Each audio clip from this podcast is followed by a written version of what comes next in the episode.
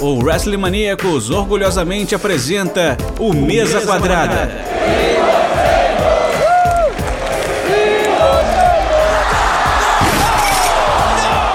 O seu podcast semanal sobre tudo o que acontece dentro e fora dos quatro cantos do ringue.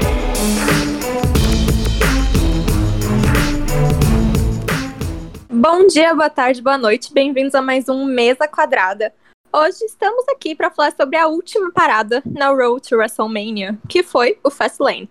E como todo pay-per-view que acontece um mês antes da WrestleMania, a gente já tá esperando uma coisa meio morna, sem mudança de título, coisas muito radicais acontecendo, porque só tem o objetivo de continuar construindo, concretizar e aprofundar nos combates que a gente já tá esperando no evento mais importante do wrestling.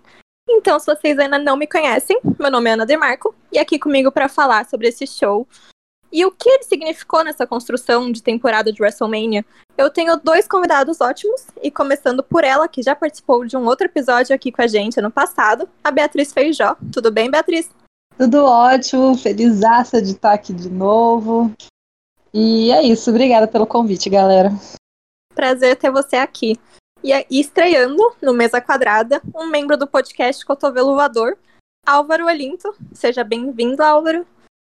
Oi, Ana, obrigado. É, obrigado pelo convite, fazendo aqui meu, meu debut, né, minha, minha estreia aqui.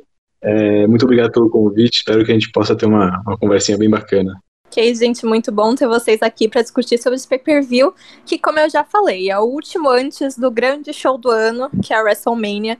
Então, antes da gente entrar na discussão sobre as lutas em si, eu quero saber o que vocês estão achando da construção que a WWE está fazendo nas histórias desse ano.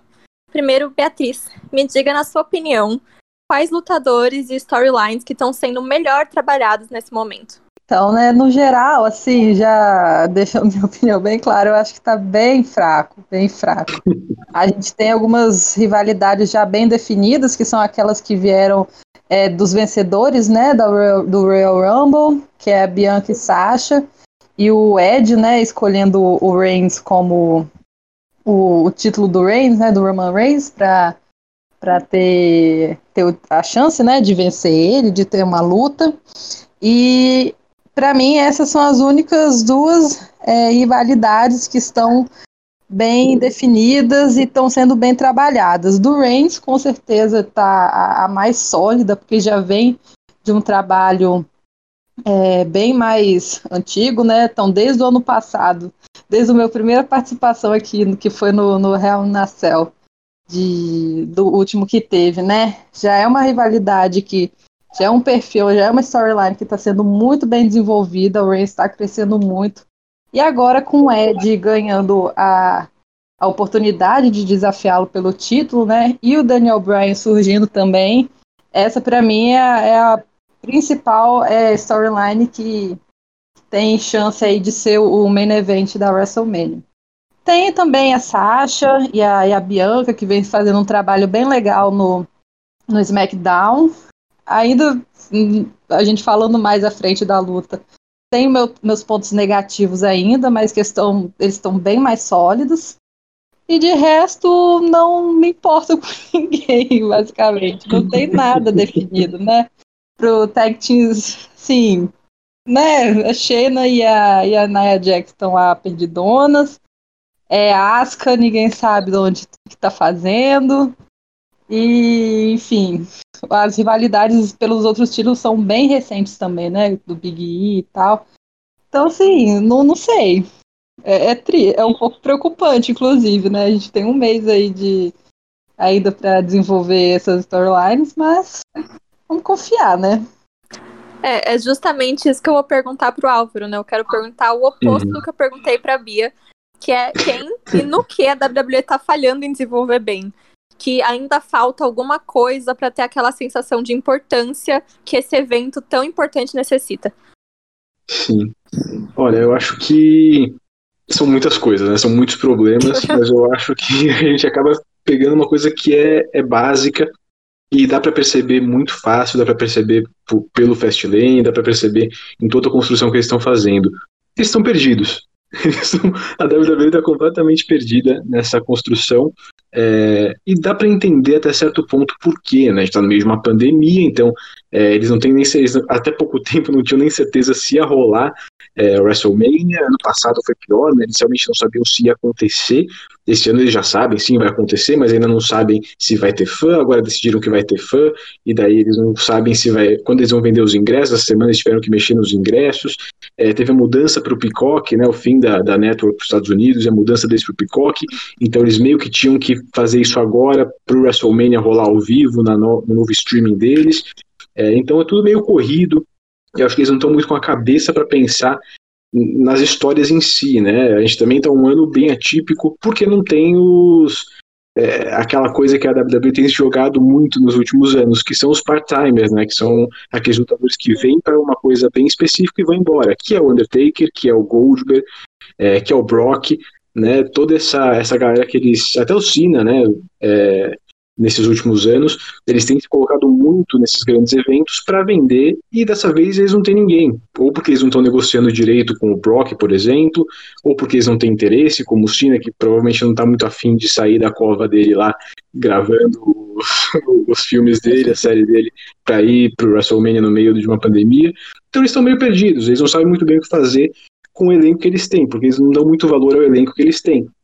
É, o que eu vi do, do Fastlane, e acho que em geral, assim, de, o que tenho percebido há muito tempo com a WWE, é que eles conseguem fazer uma história legal para quem tá no topo. Então, é, eles conseguem mexer ali com o Roman, com o Edge, com o Brian, fazer uma história coesa ali. É, no Raw também eles até conseguem com, com, o Drew, com o Lashley. Mas se você não tá no topo, se você não tá no main event, você vai ficar esquecido no churrasco. Ninguém vai lembrar de você, não tem muita história, tudo sendo construído às pressas agora, é, três, quatro semanas antes do show. É, tá um pouco preocupante, tô achando que tá um, um pouco assim. Acho que é, a gente tem algumas lutas que estão se fazendo mesmo aos poucos, né? Acho que é certeza que a gente vai ver o Braun contra o, o Shane, por exemplo. Então eles estão construindo algumas coisas aos poucos, mas tem outras coisas que eles não estão dando a mínima importância, que é a Asca, por exemplo, que completamente, beleza, ela se machucou tal, algumas semanas, mas ela tá completamente sem história desde que ela ganhou o Money in the Bank ano passado. É, e outras, assim, o, o título do SmackDown, é, o título dos Estados Unidos com o Riddle também tá meio sem direção. Então, eu acho que basicamente isso. Quem não tá no topo tá se ferrando, não tem muito que, o que fazer.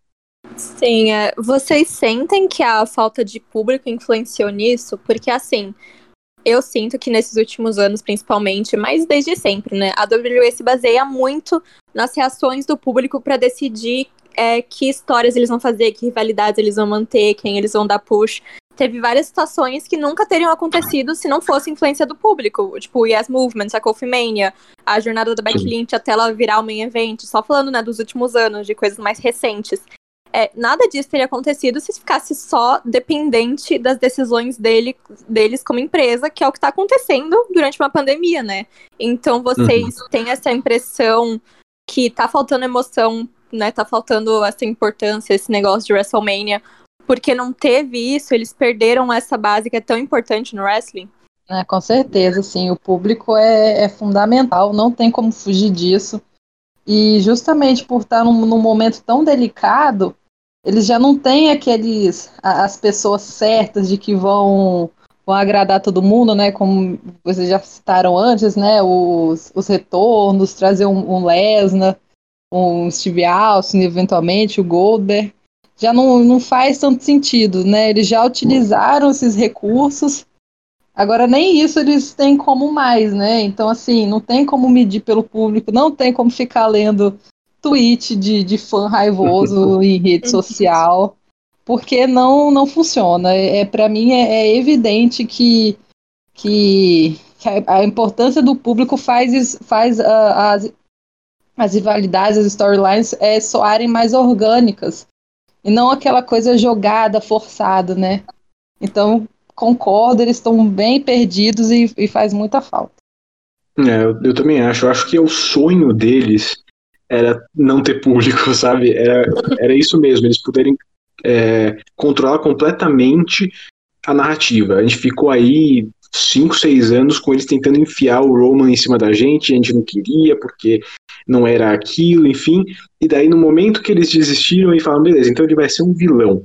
Daí todo mundo amou, sabe? Ele, então o sonho deles era conseguir controlar como a gente ia reagir a tudo que eles fazem.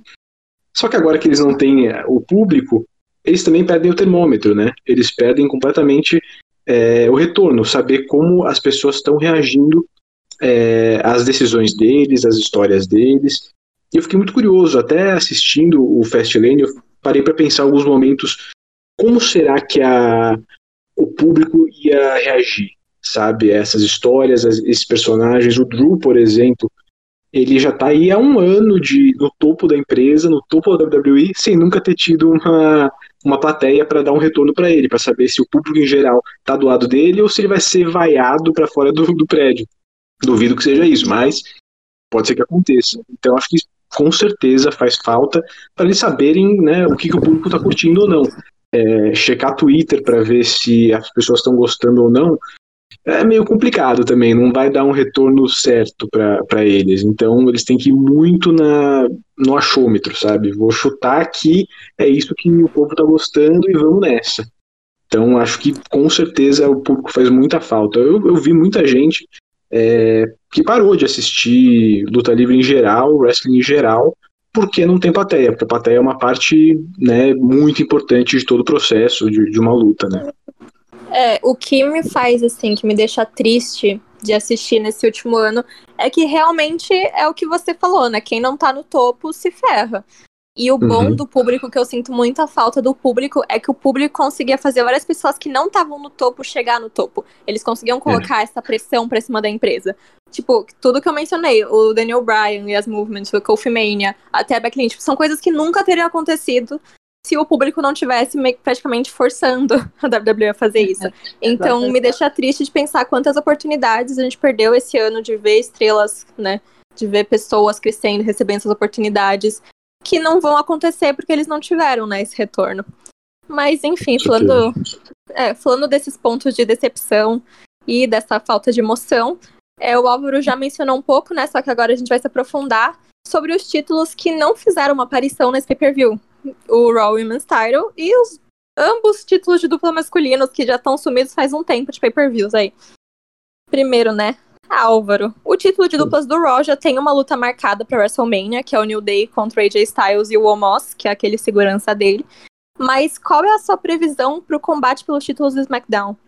Olha, é, eu vou chutar que a gente vai ter algum tipo de luta de vários lutadores, né? É, seja na primeira ou na segunda noite do, do WrestleMania, provavelmente nas duas. Então, eu, o meu chute é eles vão usar uma fazer uma ladder match em uma das noites por algum dos títulos é, individuais e a outra o, a luta de várias pessoas na outra noite vai ser com o título do SmackDown é o meu chute então eu imagino que o, a gente vai ter um sabe, uma, uma Fatal Four Way talvez uma coisa nesse sentido com o, o Montes Ford e o Angelo Dawkins né o, o Street Profits um, talvez o Gable e o sei lá, o Oates, nem sei se eles estão mais juntos, porque tá, tá meio complicado. Tá. É, mas alguma coisa nesse sentido, uma defesa de cinturão é meio que jogada. Eles não vão fazer uma história agora, a gente tem aí três semanas para WrestleMania, três episódios do SmackDown. Eu não acho que eles vão criar uma grande história ali, principalmente com os campeões que, né, eu gosto deles individualmente, mas nem tanto também. Então, fica difícil para mim importar muito com, com o Rude, com é, o Ziggler. Então, eu imagino que eles não vão criar nada de muito especial pro WrestleMania, que eles vão deixar isso meio, ó, coloca quatro times aí na, no ringue, eles vão fazer uma luta legal e é isso. Não, não tem muito o que pensar em cima disso. Acho que a minha minha previsão é meio que essa, não vão construir nada, vão deixar no piloto automático, sabe? Deixar os lutadores contarem uma história que eles queiram no ringue. Sim, eu tô achando bem isso também, né? Principalmente depois do último SmackDown, que teve aquela aquela papagaiada toda do o Dominic e o Rey Mysterio, depois Street Profits, o Alpha Academy, que é o Otis e o Chad Gable. Eu acho uhum. que vai ser um Fatal Foray for com o Ziggler e o Rude. E não sei quem vai ganhar, mas acho muito provavelmente o Ray e o Dominic, mas é, é, eu acho que essa é a previsão. É, eu acho que essa é a previsão mais fácil de se fazer, porque eles com certeza não vão construir uma história, né? Mas, é. Beatriz, a gente falou da Asca. Toda vez que a gente toca na Asca nesse podcast é uma tristeza, né? Porque esse reinado todo dela. Aqui, é... Faz um minuto de silêncio pela carreira dela. gente, eu me sinto mal demais por ela, tipo, uhum. de verdade. E eu também não vejo ela retendo no mês que vem. Sim. Eu não vejo. Agora a questão é, com a chegada da Rhea Ripley no Raw, será que ela que vai levar esse título ou a gente vai de Charlotte Flair campeã de novo? Cara, é surreal, é surreal. Eu tenho até medo de, de, de apostar alguma coisa nesse caso. Porque você pensar, é, a Rhea Ripley ela já lutou na WrestleMania, né? A gente teve ela contra a Charlotte, a Charlotte, né, é, escolheu o, title do NXT para, para, enfim, conseguiu vencer a, a Rhea Ripley. E temos a Rhea Ripley de novo, possivelmente contra a Charlotte de novo. E eventualmente a Asuka. Com certeza a Asuka, né? Mas a Asuka com certeza vai ficar de. de. Ela não vai ser a, a principal da luta, né? Assim, ninguém. Acho que poucas pessoas vão esperar ela reter, justamente pelo desempenho, assim, da, das últimas das últimas histórias envolvendo ela, da, principalmente da falta, né? De, de Eu ia perguntar, né? né? Que história? é, exatamente. Exatamente, da falta. Das últimas de... histórias do último ano inteiro, né? Basicamente. É, exatamente. Da falta e por já ter sinalizado, né? Quem acompanha é, alguns é, blogs, né? Mais especializados sobre luta livre já já viu algumas possibilidades da, da Lacey Evans ter, ter tirado o título da, da Asuka e o combate na WrestleMania seria é, Lacey Evans versus Charlotte, né? Porém, Jesus. Lacey Evans agora está grávida e a WWE também mais uma mais um plano que, que não deu certo. Eles provavelmente estão tão bem perdidos. Acredito que eles não vão se esforçar muito para esse título ficar com a Asuka. E a chance de ser a Charlotte campeã, eu acho que é muito maior do que a, a Rhea Ripley.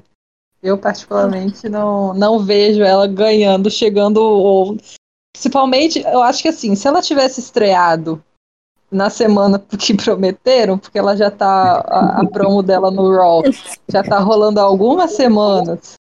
E a gente tá gravando isso na segunda, né? Falaram que hoje ela ia aparecer, não sei, vamos ver, né? Se ela tivesse aparecido antes, tivesse tido um, um embate já com a Asuka, com a Charlotte, eventualmente, talvez acreditaria que ela poderia ser campeã, mas com o tanto de atraso, acho que não. Provavelmente vai ser a, a Charlotte nova campeã desse Women's Title. É, assim, eu acho que num sentido de storyline por a Rhea já ter perdido pra Charlotte no ano passado, eu acho que até faria um pouco mais sentido a Rhea ganhando esse ano. Mas eu concordo com você, eles perderam muito o timing nela. Porque para mim o timing perfeito teria sido logo depois do Royal Rumble, porque ela ficou em uhum. segundo lugar, né?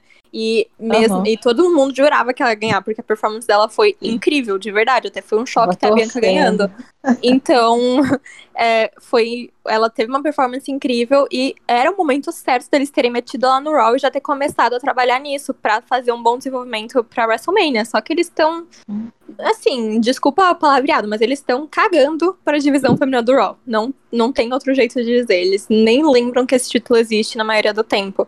E eu acho que para eles sim, é muito mais fácil meter na mão da Charlotte. Se eles decidirem ser, né, selvagens, é. assim, serem loucos, eles vão colocar na mão da Rhea. Mas é, é eu acho que uma triple threat é o, é o, caminho que vai, depende do que vai acontecer, né, hoje e na semana que vem, na próxima, mas é o que mais faria sentido vendo a situação da divisão feminina mesmo. Exatamente. Mas ok. Agora que a gente já tá nesse clima agradável, nessa mistura de tristeza e raiva, a gente vai falar das lutas da noite. Que primeiro teve no show do Kickoff o combate pelo United States Championship, onde o Riddle derrotou o Mustafa Ali para reter o seu título. Sim, bem, a coisa mais importante da luta foi o que veio depois dela, né? Que foi a Retribution se virando contra o seu líder, Mustafa Ali, Então, Beatriz, já tava na hora ou eles desistiram da Retribution sem realmente tentar trabalhar esse grupo bem? Pois é, eu ainda tenho esperança de que eles ainda vão trabalhar um pouquinho mais a, a Retribution, porque já era para ter acabado há muito tempo, né? Então acho que se chegou até agora, até antes da WrestleMania, acho que eventualmente vai ter alguma coisa ali envolvendo eles. Até porque eles precisam preencher o, o kickoff da WrestleMania também, né? Então provavelmente eles vão ter que ter alguma coisa lá. Mas no geral é, já eu, o Mustafa Ali já estava é, é, dando indícios ali de que estava tendo algum, algumas desavenças, os, os membros da Retribution já um pouco desacreditados e tal, o, o, Ali mais autoritário. E com essa derrota para o Riddle, ele é, é, cimentou assim o, o, o, enterro dele perante a autoridade dele perante o, os membros, né? Então foi, não imaginava que, que seria logo agora, logo de cara mas já estava caminhando para essa dissolução do grupo, né? Eu ainda acho que, que vai ter ó, alguma coisa entre eles, né? Imagino que, que talvez tenha o, os dois principais, né? Que o Tibone e o, e o outro que eu não lembro o nome, mas eu sei que é o da Jacob que eu acho que eles vão ter algum, algum, destaque. Gente, eu tenho muita dificuldade de gravar o nome desse, desse pessoal, mas ok. Tava chamando o outro de, de Flapjack. Eu nem sei se é Flapjack ou Flapjack. Flapjack. Flapjack, enfim. Mas eu acho que ainda vai, vai ter alguma coisa assim relacionada à, à rivalidade deles com o Mustafa Ali. Mas no geral era evidente que ia acontecer mesmo. Talvez isso seja até mais interessante para o grupo, porque eles não tinham moral nenhuma como grupo, não, não dava medo no, nos adversários, não, não servia para nada. Então acho que talvez essa, essa rivalidade entre eles assim seja algo que dê aquele última chance assim de, de fazer dar certo. É, eu acho que pelo jeito que eles trabalharam, tava na hora, né? Mas é, é outra coisa que é triste de ver, porque eles criaram toda uma expectativa quando eles estavam apresentando esse grupo, né? Que ficou semanas falando Retribution is coming. Fez tipo a mesma coisa da Rhea Ripley, né? Ficou semanas, uhum. semanas, semanas. Não, mas eles ficaram, tipo, muito mais tempo. E, tipo, o povo já tava irritado, né? Então eles perderam muito, muito, muito timing de apresentar Retribution. Então, é, já começou meio errado, né? Sim. E depois eles largaram de mão totalmente. Porque eles uhum. apresentaram esse grupo, fizeram um negócio muito complexo para apresentar, e daí eles vão lá e ficam perdendo toda semana. O líder é. deles perde, eles perdem, tipo. Não, não tem moral nenhuma, né? Um grupo que fica perdendo toda hora. Uhum, então. Uhum, é, eles... E é até engraçado, né? Porque o que aconteceu? Foi, começou aquela quebradeira lá, com uhum. trocentas pessoas de preto, né? Aí, de repente, reduziram o grupo para o grupo atual. E do nada jogaram eles lá. Eles lá, os contra o, o, as lendas que votavam e tal, blá blá blá. toda a caracterização, toda tudo, e eles simplesmente jogaram ele, eles lá com o Mustafa que foi um plot twist legal, né? Ele sendo revelado como a líder e tal. Uhum. E depois disso, o que, que, aconteceu? Sabe? Não, não teve um desenvolvimento legal, não, não teve. E muito desperdício. Foi desperdício, assim, de, de doer Foi. mesmo. Porque a gente sabe, né, que é quem acompanha o NXT, quem conhece, né, o, a trajetória dos, dos integrantes antes dessa sacanagem com eles, Sim. sabe que, que eram pessoas que estavam tendo um destaque grande no NXT, né, alguns deles. Então é, é aquele desperdício, né? E todo mundo que sai do NXT que a gente gosta, a gente fica com o coração na mão, né? Torcendo pra dar certo. Infelizmente é. não foi o caso. Esse deu muito errado, inclusive. Foi. E é triste pensar, né, que pra eles se recuperarem depois disso também vai ser meio complicado.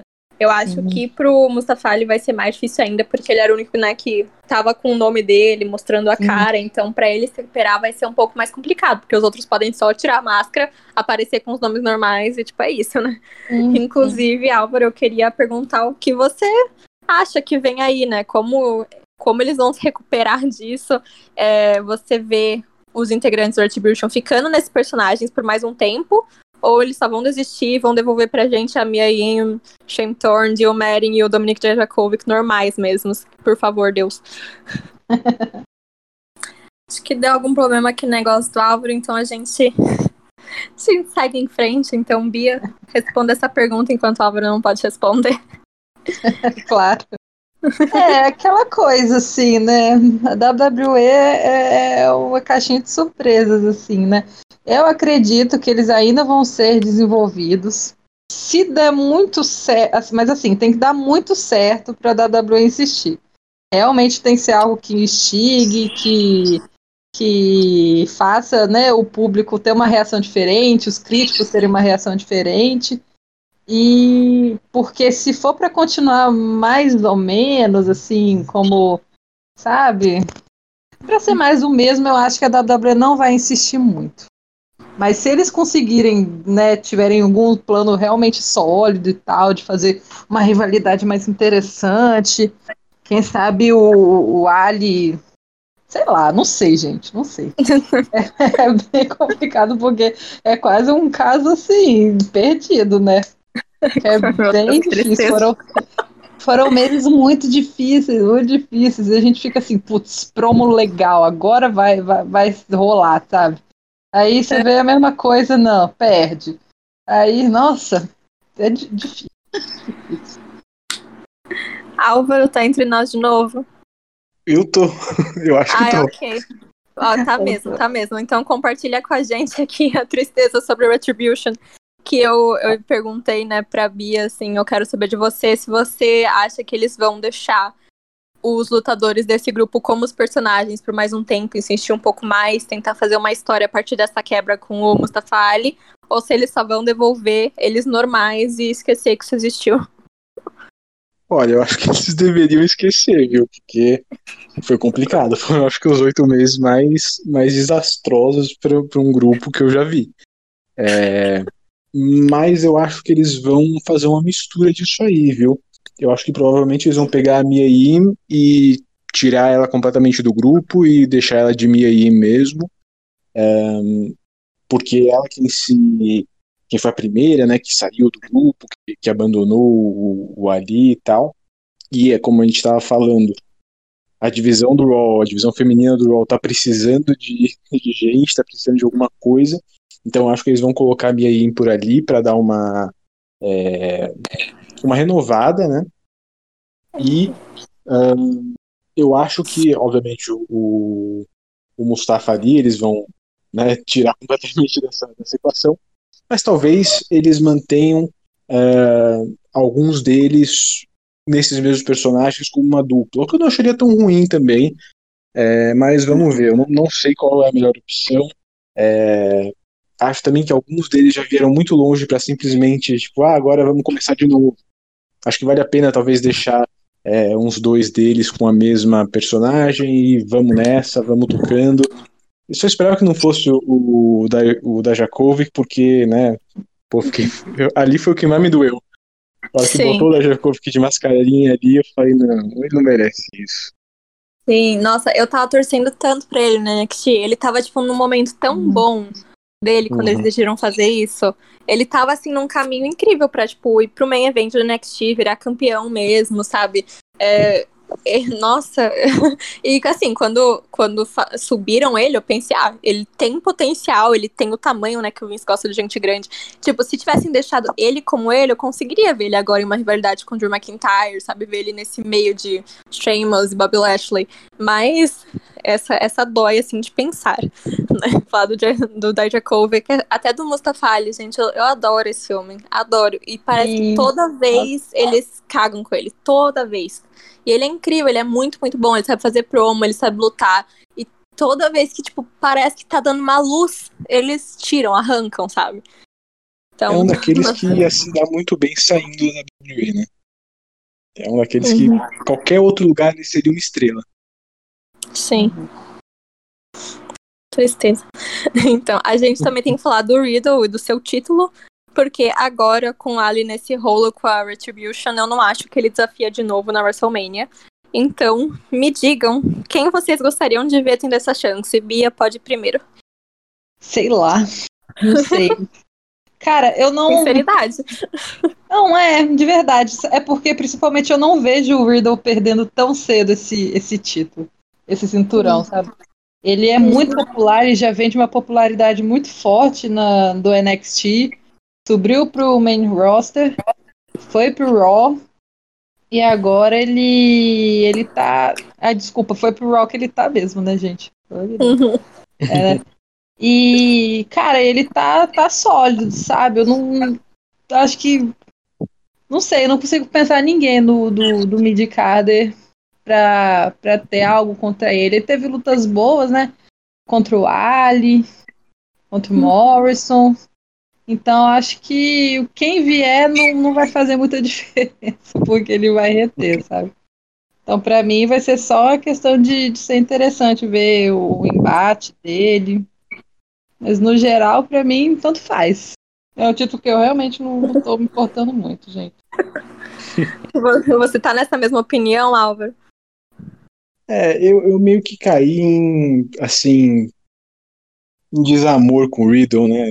A gente sabe que ano passado foi um ano bastante complicado, a gente teve aquele, aquele monte de alegações é, no speaking out, e o Riddle foi um dos, dos indicados, né? Foi uma das pessoas que foram denunciadas com, com os problemas e não, assim, nem acompanhei direito se se resolveu, se ele provou que era mentira, se foi provado que era verdade. A última vez que eu vi é que tava numa briga jurídica, então eu meio que caí, só falei, ah, não, tô muito afim desse cara, não. É, então eu meio que parei de prestar muita atenção nele, apesar de eu gostar muito dele como, como lutador, acabei ficando um pouco é, bodeado desse cara. Mas eu acho que tem Sim. duas pessoas no elenco que podem é, ficar nessa cena do- dos Estados Unidos. O primeiro acho que é o Sheamus, né? É, agora que acabou a, a rivalidade dele com o Drew, aparentemente, ele fica meio sem ter o que fazer, né?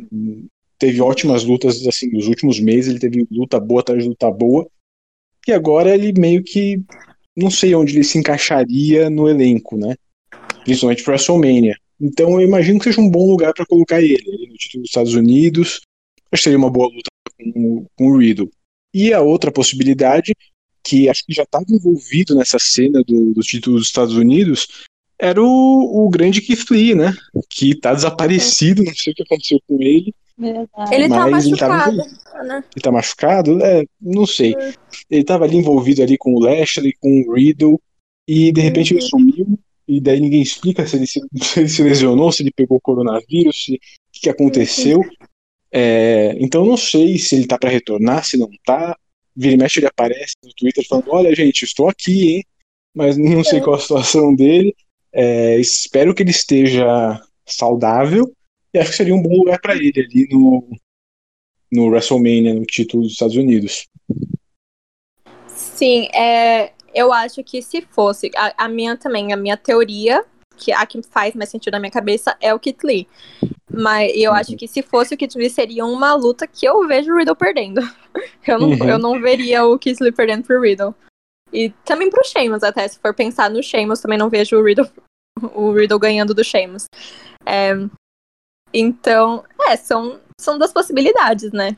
Raw Uhum. realmente tá bem perdido. Pode voltar o Morrison, pode ser o Morrison de novo, pode ser o Miz, pode ser qualquer pessoa. Eu acho que nessa semana ou na próxima a gente descobre. Mas dependendo de quem for, o Riddle pode, o Riddle pode perder. Porque ele tem a popularidade? Tem. Mas ele também não. Eu acho que com o público não sei se tá muito no auge dele assim, não. Eu acho que tem pessoas que são favoritas. Então. Uhum. É, não, não sei o que pode rolar. Eles estão perdidos e a gente também está. Então, de... ah, você quer falar alguma coisa, Bia? Oi, não, concordo. Eu só tava pensando aqui sobre o, o Riddle, que vocês falaram o nome do Sheamus, né? O primeiro pensamento foi: caraca, o Sheamus tá numa baita rivalidade com o Drew, aí de repente ele cai pra rivalizar com um bobão do Riddle, sabe? Ia ser triste. Pois é, mas aí é que entra. Cara, eu acho que o Riddle funciona muito com. com. assim, trabalhando em conjunto com uma personalidade mais séria, né? Visto a, a- os Bruiserweights, né, do NXT, quando juntou ele e o Pete. Dunne, que pra mim foi sensacional, sensacional a dinâmica dos dois. E eu pensei, poxa, eu acho que seria massa ver o, o Riddle e o Sheamus, né? O Sheamus todo bruto e, e, e sério, né? E o Riddle lá, bobão. Seria engraçado de ver. Me dói um pouco ver o Sheamus, né, descer um pouco, que eu acho que pra ele teria que, sei lá, não sei, eu acho que o, o título do, do, do Riddle ainda não, não tá muito acima, assim, pra, pro nível de, de entrega que o Sheamus tá tendo agora, né? Tendo uhum. uma rivalidade com o antigo campeão da WWE e provavelmente que, que vai continuar na disputa. Mas seria engraçado. Seria. E também é um, ah, uma coisa que se a gente for pensar nesse lado cômico, eu veria o Sheamus perdendo pelo lado cômico. Tipo, ele ficando chocado, e a rivalidade continuando, porque ele não aceita ter perdido pro bobão do Riddle e uhum. tal. Mas é aquilo, né? Tipo, ia ser meio que abaixar um pouquinho o nível do que o Sheamus tá fazendo. E a gente vai falar depois, né, mais pra frente, sobre a luta que ele teve com o Drew McIntyre, que foi uma das melhores da noite. Então, eu não, eu, não sei se com o Riddle seria é, o Sheamus consegue entregar qualquer pessoa, só que eu não sei se ele merece isso. Uhum. É, então.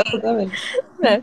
Mas ok, depois disso a gente teve o começo oficial do pay-per-view, com o combate de abertura sendo pelo Women's Tag Team Titles, onde a Nia Jax e a Shayna Baszler defenderam com sucesso contra a campeã do SmackDown Sasha Banks e a Bianca Belair. Finalmente, gente, finalmente a rivalidade da Sasha e da Bianca começou. De verdade, né? Depois de tanta enrolação desnecessária, com aquele maldito do Reginald no meio, gente, não aguento mais esse homem.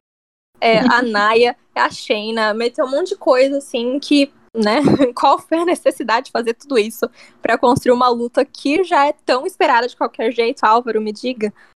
É, acho que é exatamente o que você falou. É, é uma rivalidade pronta, fácil, não tem que pensar muito, não tem que complicar. São duas baita atletas, é, provavelmente das melhores que a gente tem em muito tempo. É, as duas têm essa coisa de eu quero ganhar, eu quero ser a melhor, eu quero mostrar para todo mundo que sou a melhor. Pronto, simples. Você só precisa disso, só precisa dessa rivalidade. Agora eles decidiram, sei lá por que, complicar. Jogar Nia Jax, jogar Shayna Baszler, jogar o Reginald, que eu não entendi até agora qual que é desse cara, não entendi a existência dele até agora. É, mas não sei, me parece muito a WWE entrando em parafuso e pensando, ó, a gente tem entre o Royal Rumble e o WrestleMania tempo demais, a gente não consegue encher esse, esse tempo só com as duas numa rivalidade simples, a gente precisa botar uma barriga aí, a gente precisa botar um, um, um enchimento nisso. E daí fica essa coisa meio confusa, a Sasha perder direto, a Bianca perdendo direto, Pra quê, uhum. sabe? É, não entrou muito na minha cabeça. Pra mim pareceu muito isso. A WWE precisa enrolar por causa do tempo e fica colocando essas, esses percalços no caminho das duas, que não precisava. Podia ser só. Nossa, as duas são baita atletas, elas querem vencer, elas querem se mostrar como as melhores no main event do WrestleMania. Pronto, fazer história, é isso. Mas eles não conseguem, eles precisam mexer, sabe? Sim, porque são duas personagens que, quando a gente para pra pensar, são muito parecidas, né? Uhum. É, eu vejo, assim, similaridades entre elas desde o tempo da Bianca no NXT. Eu já era a minha dream match, assim, da vida, essas duas juntas. Eu nunca teria imaginado que ia acontecer tão cedo, principalmente na WrestleMania, por um título, não era uma coisa que eu esperava, assim. É, se eu fosse esperar, ia ser pro ano que vem, no próximo, né? Mas é, Mas eu pensei, quando a Bianca ganhou o Royal Rumble, eu pensei, nossa, agora vai, um negócio incrível, essas duas vão, nossa, vão estraçalhar, vai ser incrível. E daí, logo na primeira semana, ah, vão colocar elas fazendo dupla e vão meter o Reginald no meio, que eu já não aguentava ele antes. Depois dessa, peguei um ranço do homem que Deus. É... Gente, é, é uma das aquelas coisas que eu, eu acho que é bem isso. Eles decidiram enrolar tanto que acabaram se perdendo no meio do caminho, esqueceram, né? Tipo, sabiam a hora de parar sabe? E uma coisa que era pra ser simples, eles acabaram complicando e estragando em vários, vários jeitos, né? Mas além da Sasha e da Bianca, a gente também tem que pensar nos títulos de dupla femininos. E agora que a Naya e a Shayna, vamos torcer nelas, né, que elas não estão mais presas nisso, elas têm que achar oponentes para WrestleMania. Então, Beatriz, quem você vê desafiando elas e talvez, até possivelmente, levando esses cinturões? Olha, eu gostaria muito a Dana Brooke e a, e a Mandy Rose tivessem a, a, oportunidade de ganhar esses títulos. Eu sinto muito por elas, assim, de que elas estavam perdidas lá, a WWE resolveu jogá-las como duplas. Gosto muito, acho elas interessantes. E eu acho que seria um, um bom momento de, de tirar esse título da, das duas, e da, da Naya e da, da Shayna, e colocar na, nas Loura que estão há muito, já estão há bastante tempo tentando, né? E é difícil você ver uma, uma dupla feminina sólida, né? Eles já tiraram as icônicas, já, já, que hoje eu veria, né, como se estivessem juntas, seriam as principais da, da divisão. Sasha e Bailey também já, cada um já seguiu seu caminho. Então eu vejo elas muito, assim, gostaria muito que elas ganhassem. Também acho massa ver a Tamina e a Natália juntas. Então, não sei, bota todo mundo para lutar, gente. Acho que, que seria um, é um descaso muito grande com a, com a divisão feminina, de você ter talentos e os títulos ainda estarem concentrados nas mãos de quem já tem título, né? Não, no, caso, assim, é, a gente ter a campeã do SmackDown tendo um shot pelo título de dupla, sabe? Sendo que o título foi criado justamente para você dar oportunidades para quem não tá nessa fila, né, do, dos títulos principais. Então, eu, se eu pudesse votar, eu votaria pela Mandy Rose e a Dana Brooke. É, eu, eu sempre tô torcendo pelo Riot Squad. Eu adoro a Liv Morgan, Ruby Riot. Uhum. Eu sempre tô torcendo pra elas. É, agora que a, a Shane e a Naya estão trabalhando um pouquinho mais no SmackDown, talvez seja uma possibilidade. Também uhum. tá lá no SmackDown a Natália Tamina. No Raw, uma possibilidade que eu vejo bem forte é a Naomi e a Lana. Porque tem toda aquela história que não se resolveu ainda direito da Lana e da Nia Jax. Então pode ser uma coisa que eles percebam, né? Ai, tá em cima da hora, a gente tem que resolver esses títulos. Coloca a Naomi e a Lana porque tem história com a Lana já, sabe? É uma uhum. coisa que já é um pouquinho mais construída, um pouco mais sólida. Só que a então, possibilidade um deles. É. Oi. É, a Lana e a Naomi chegaram até aquela luta de, pelo título que elas ganharam Teve um Raw aí que elas ganharam uma luta pelo título faz um tempo, acho que antes da primeira defesa do cinturão contra a Sasha e a, e a Bianca. Elas chegaram a ter essa, essa chance pelo título ou eles só largaram de lado e esquece isso aí? Nossa, Cara, não vou lembrar. Pior que eu não lembro. Eu, eu acho que eu lembro de ter visto alguma coisa, só que eu acho que não chegou a ser uma luta, sabe? Hum. Foi aquelas coisas que, ai, deu uma bagunça no meio, não aconteceu a luta. Ou, tipo, mas acho que luta, luta mesmo não teve. Penso, né, se aconteceu, eu sinto muito por elas, porque obviamente foi tipo um squash absoluto para ninguém lembrar. mas. mas é uma dupla que, se elas ganharem essa oportunidade ainda não aconteceu também, seria um outro, um outro jeito, né? Mas é bem possível eles fazerem o que eles vão fazer, o que a gente falou, né, com os títulos do SmackDown, que é colocar todo mundo no ringue, várias duplas, e falar, vai, se virem, que é o que eles fizeram na última WrestleMania, Sim. não de 2020, a última que teve público, né, 2019. Colocaram um monte de dupla feminina e foi aquilo. Então, bem provável. E. Mas o negócio é que eu não sei se muda de mão os títulos, né? Essa é uma dúvida que eu tenho, porque a Naya e a Shayna foi uma dupla que se formou assim do nada, foi bizarra na hora que se formou, mas eu acho que agora uhum. elas entraram num bom ritmo, numa boa dinâmica. É, e são duas pessoas que eles não querem deixar sem título, né? Deixar uhum. uma Shayna Baszler, uma Nia Jax sem título não faz nem sentido para eles, né? Deixar a Shayna, que foi, tipo, a campeã mais longa, sei lá, do NXT, deixar ela na main roster sem título.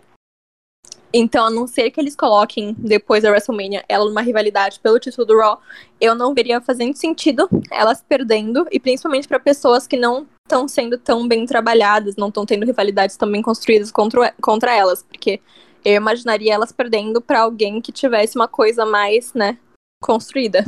Porque pra vocês pensarem, elas só perderam aquela vez pra Charlotte pra Asuka, porque é a Charlotte, né, gente? Então, quem que não perde pra Charlotte? Mas, no geral, eu não. Eu, eu realmente não sei o que vai acontecer aí. Acho que.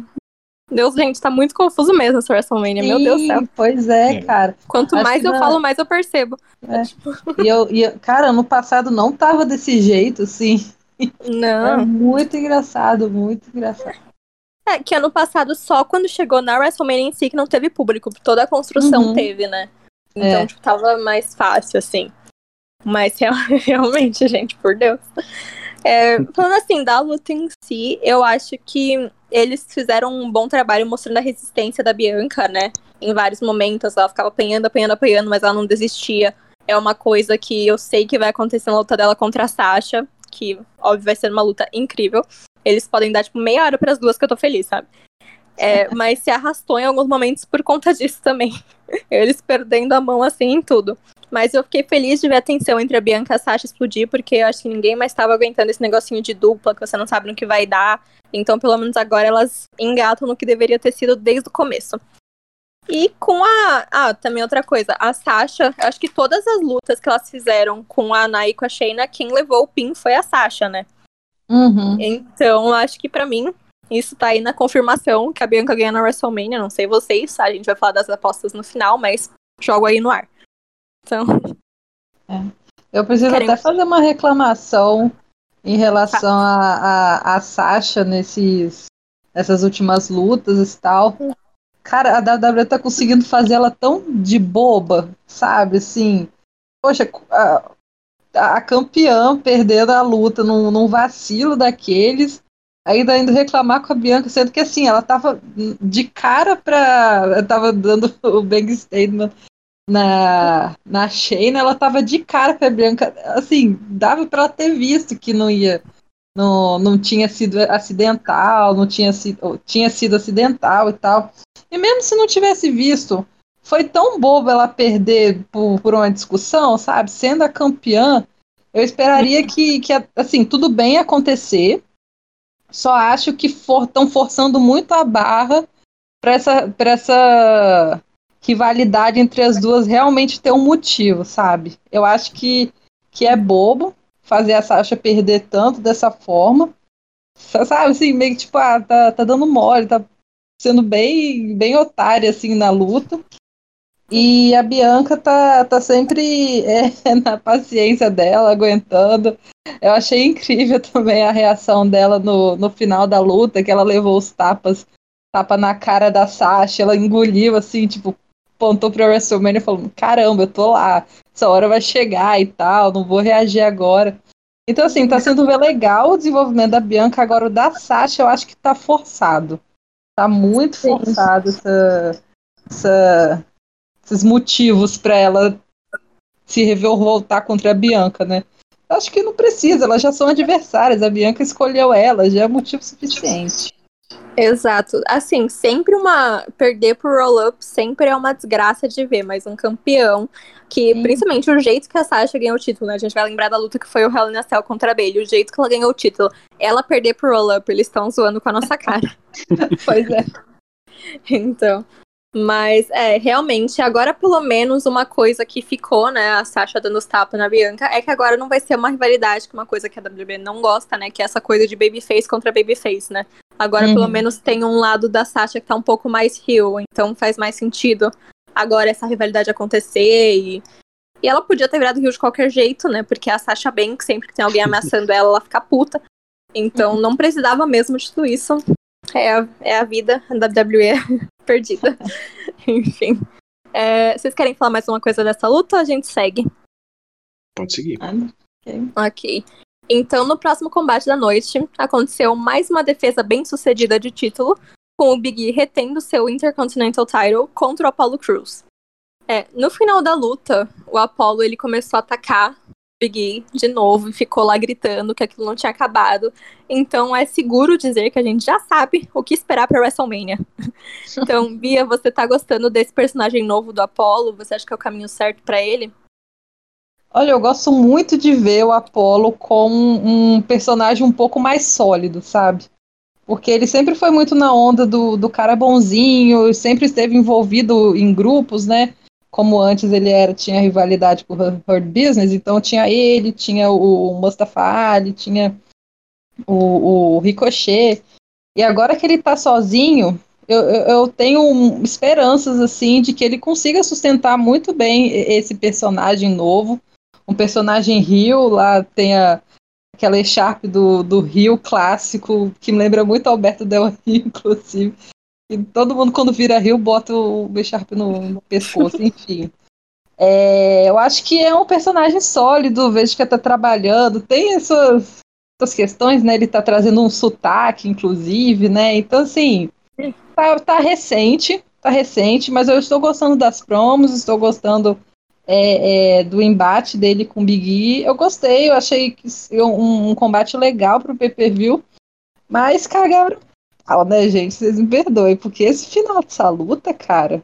Que O que aconteceu? O desenvolvimento dela, assim, tava bem legal. O Big super afrontoso, né? Jogando na cara, assim, ah, Apolo, você que, que pediu por isso. Big sendo bem intenso, dominando na luta. É, o Apolo também teve seus momentos e tal. Mas aí, o que, que aconteceu? Não sei se aquilo era para ser o final, não sei se. É... Não sei o que, que aconteceu sei. Foi bem confusa. Triste, foi, foi triste, assim, uma luta, primeira luta que marcou uma rivalidade que, assim, vai ser, né, como vai continuar sendo desenvolvida, eu espero que tenham contas melhores para apagar isso, porque quebrou o clima total, total. Sim, eu achei que foi aquele sinais que é tão confuso que você até pensa, né, tipo, eu não sei... É. Será que foi um acidente, gente? Foi a sensação que eu tive, assim, que tinha sido um acidente mesmo, né? E porque foi muito mais curta do que eu esperava. Sim. Que nem você falou, tava indo num ritmo bom, o Big tava se apoiando nesse lado powerhouse dele, eles estavam, tipo, trabalhando bem com a violência. Daí tem aquele final, assim, totalmente bizarro, que acabou e deixou tudo morno, né? Tem outra palavra, assim, pra isso. Mas, Álvaro, no Grand Stage of the Mall, será que esse novo Apollo Crew sai como campeão intercontinental ou o Big mais uma vez vai reter? Olha, eu tô bem na dúvida, viu? bem na dúvida mesmo. Porque a gente tá falando sim do novo personagem do Apollo, né? Que eu também estranhei um pouquinho, eu fiquei meio, hum, não sei se esse vai ser o ideal acontecer, se esse personagem é bom. E já me conquistou, já tô, já tô do lado dele. Mas a gente também não tá falando muito, aliás, ninguém tá falando muito, que o Big E também tá meio que num novo personagem, né? É, por muito tempo que ele estava com a New Day, depois que ele se separou, é, todo mundo estava esperando, né? Quando que vai vir o Big E novo, né? Porque a gente estava vendo por muito tempo o Big E do New Day, né? O Big E é, que só rebola e, faz uns, umas piadas, né? E nessa luta, acho que foi a primeira vez que eu vi, assim, no ringue, o novo Big E, né? Que é o que vocês comentaram, essa, esse cara mais brutal, esse cara mais violento, ele mais intenso, powerhouse, e eu gostei muito. É, então, foi muito na dúvida se é, eles vão tirar esse título do Big E agora, o Big E, que é uma das promessas que eles têm no elenco, né? Com certeza no futuro vai ser um, um cara mais. É, para quem eles vão olhar melhor, né? E para colocar no Apollo, que apesar de estar tá com uma, uma construção nova, um novo personagem, ele já foi maltratado por muito tempo na WWE, né? Ele tem aí acho que já uns cinco anos de elenco e só agora que ele tá tendo alguma coisa para fazer é, diretamente. Então, eu fico um pouco com um o pé atrás. Eu imagino que o Big E vai continuar. Mas é, para mim essa luta seria jogar uma moeda para cima e ver o que vai ser cara ou coroa, porque não teria ideia, não conseguiria te dizer com certeza quem vai sair com o título. É, eu, o Apollo ele realmente está há muito tempo trabalhando e sem receber a atenção que ele merece, mas se a gente for pensar nesse personagem novo dele, é muito recente, né? Então não sei se eles dariam para um personagem tão recente um título, principalmente tirando do Big E, que nem você falou, é uma grande promessa deles. Eles separaram do New Day justamente pensando nisso, pensando, ok, vamos uhum. deixar o Big sozinho, porque ele tem esse potencial, ele tá se provando um bom campeão, ele sabe carregar um título, e ele, ele tem esse potencial de chegar a ser um dos campeões principais, que eu acho que é onde eles querem levar ele, né? É uma pessoa que é, é, muito querida pelo público, é muito carismático, tá bem, e é que nem o Vince gosta, é grande. Então, ele, é, ele, tem o, ele tem o potencial para ser um campeão importante. Então, eu só vejo ele perdendo esse título quando for para ele soltar para ir atrás de títulos maiores, que eu não acho que é agora, assim. Então, é, a gente, a gente pode ver, né, o que, que vai vir aí, porque às vezes eles gostam de surpreender mesmo. Mas vendo agora, não sei se seria um momento bom pro Big perder. É. Mas, ok, né? Na, na outra, na próxima luta da noite, tinha sido marcada para ser o Shane McMahon contra o Braun Strowman, mas o Elias substituiu o Shane porque ele sofreu uma lesão à tarde no joelho, não podia lutar, aquelas coisas, né? É uma, nossa, uma lesão do nada, mas tinha até vídeo gravando. Enfim, talvez seja redundante dizer, mas sim, o Elias foi massacrado pelo Strowman e perdeu. Então, eu tenho que falar que essa rivalidade está sendo completamente aleatória e inesperada. para mim, assim, veio do nada, não, não entendi o que estava acontecendo. Então, Álvaro, é uma coisa que eu tô perdendo ou é só um jeito para não deixar o Strowman fora da WrestleMania? Não, você entendeu completamente, é isso mesmo. é, e olha, é, eu acho que eu não tinha como ficar menos interessado, sabe? É, para mim, o Braun, ele. Eu gostava dele há 3, 4 anos, sabe? Ele tava com alguma. alguma coisa, ele tava com algum brilho e era a hora dele. E eles perderam essa hora. E agora eles ficam, eles ficam com esse cara aí que eles não tem muito o que fazer. E daí tem o Shane, que eu também já não tenho muito interesse nele. Botam o Elias no meio que eu tenho interesse negativo no Elias. Então, assim, é uma coisa que. É, é, assim, eu não tô interessado em ver essa luta. Mas eu acho que não vai ser ruim, não. Eu acho que eu tenho essa, essa ponta de esperança. Que é, mesmo não tendo interesse nenhum na rivalidade, mesmo não tendo interesse nenhum nesses dois, eu acho que você botar o Shane completamente sem filtro com o Braun, que gosta de virar caminhão, eu acho que tem alguma coisa ser interessante dali. Mas interesse negativo, viu?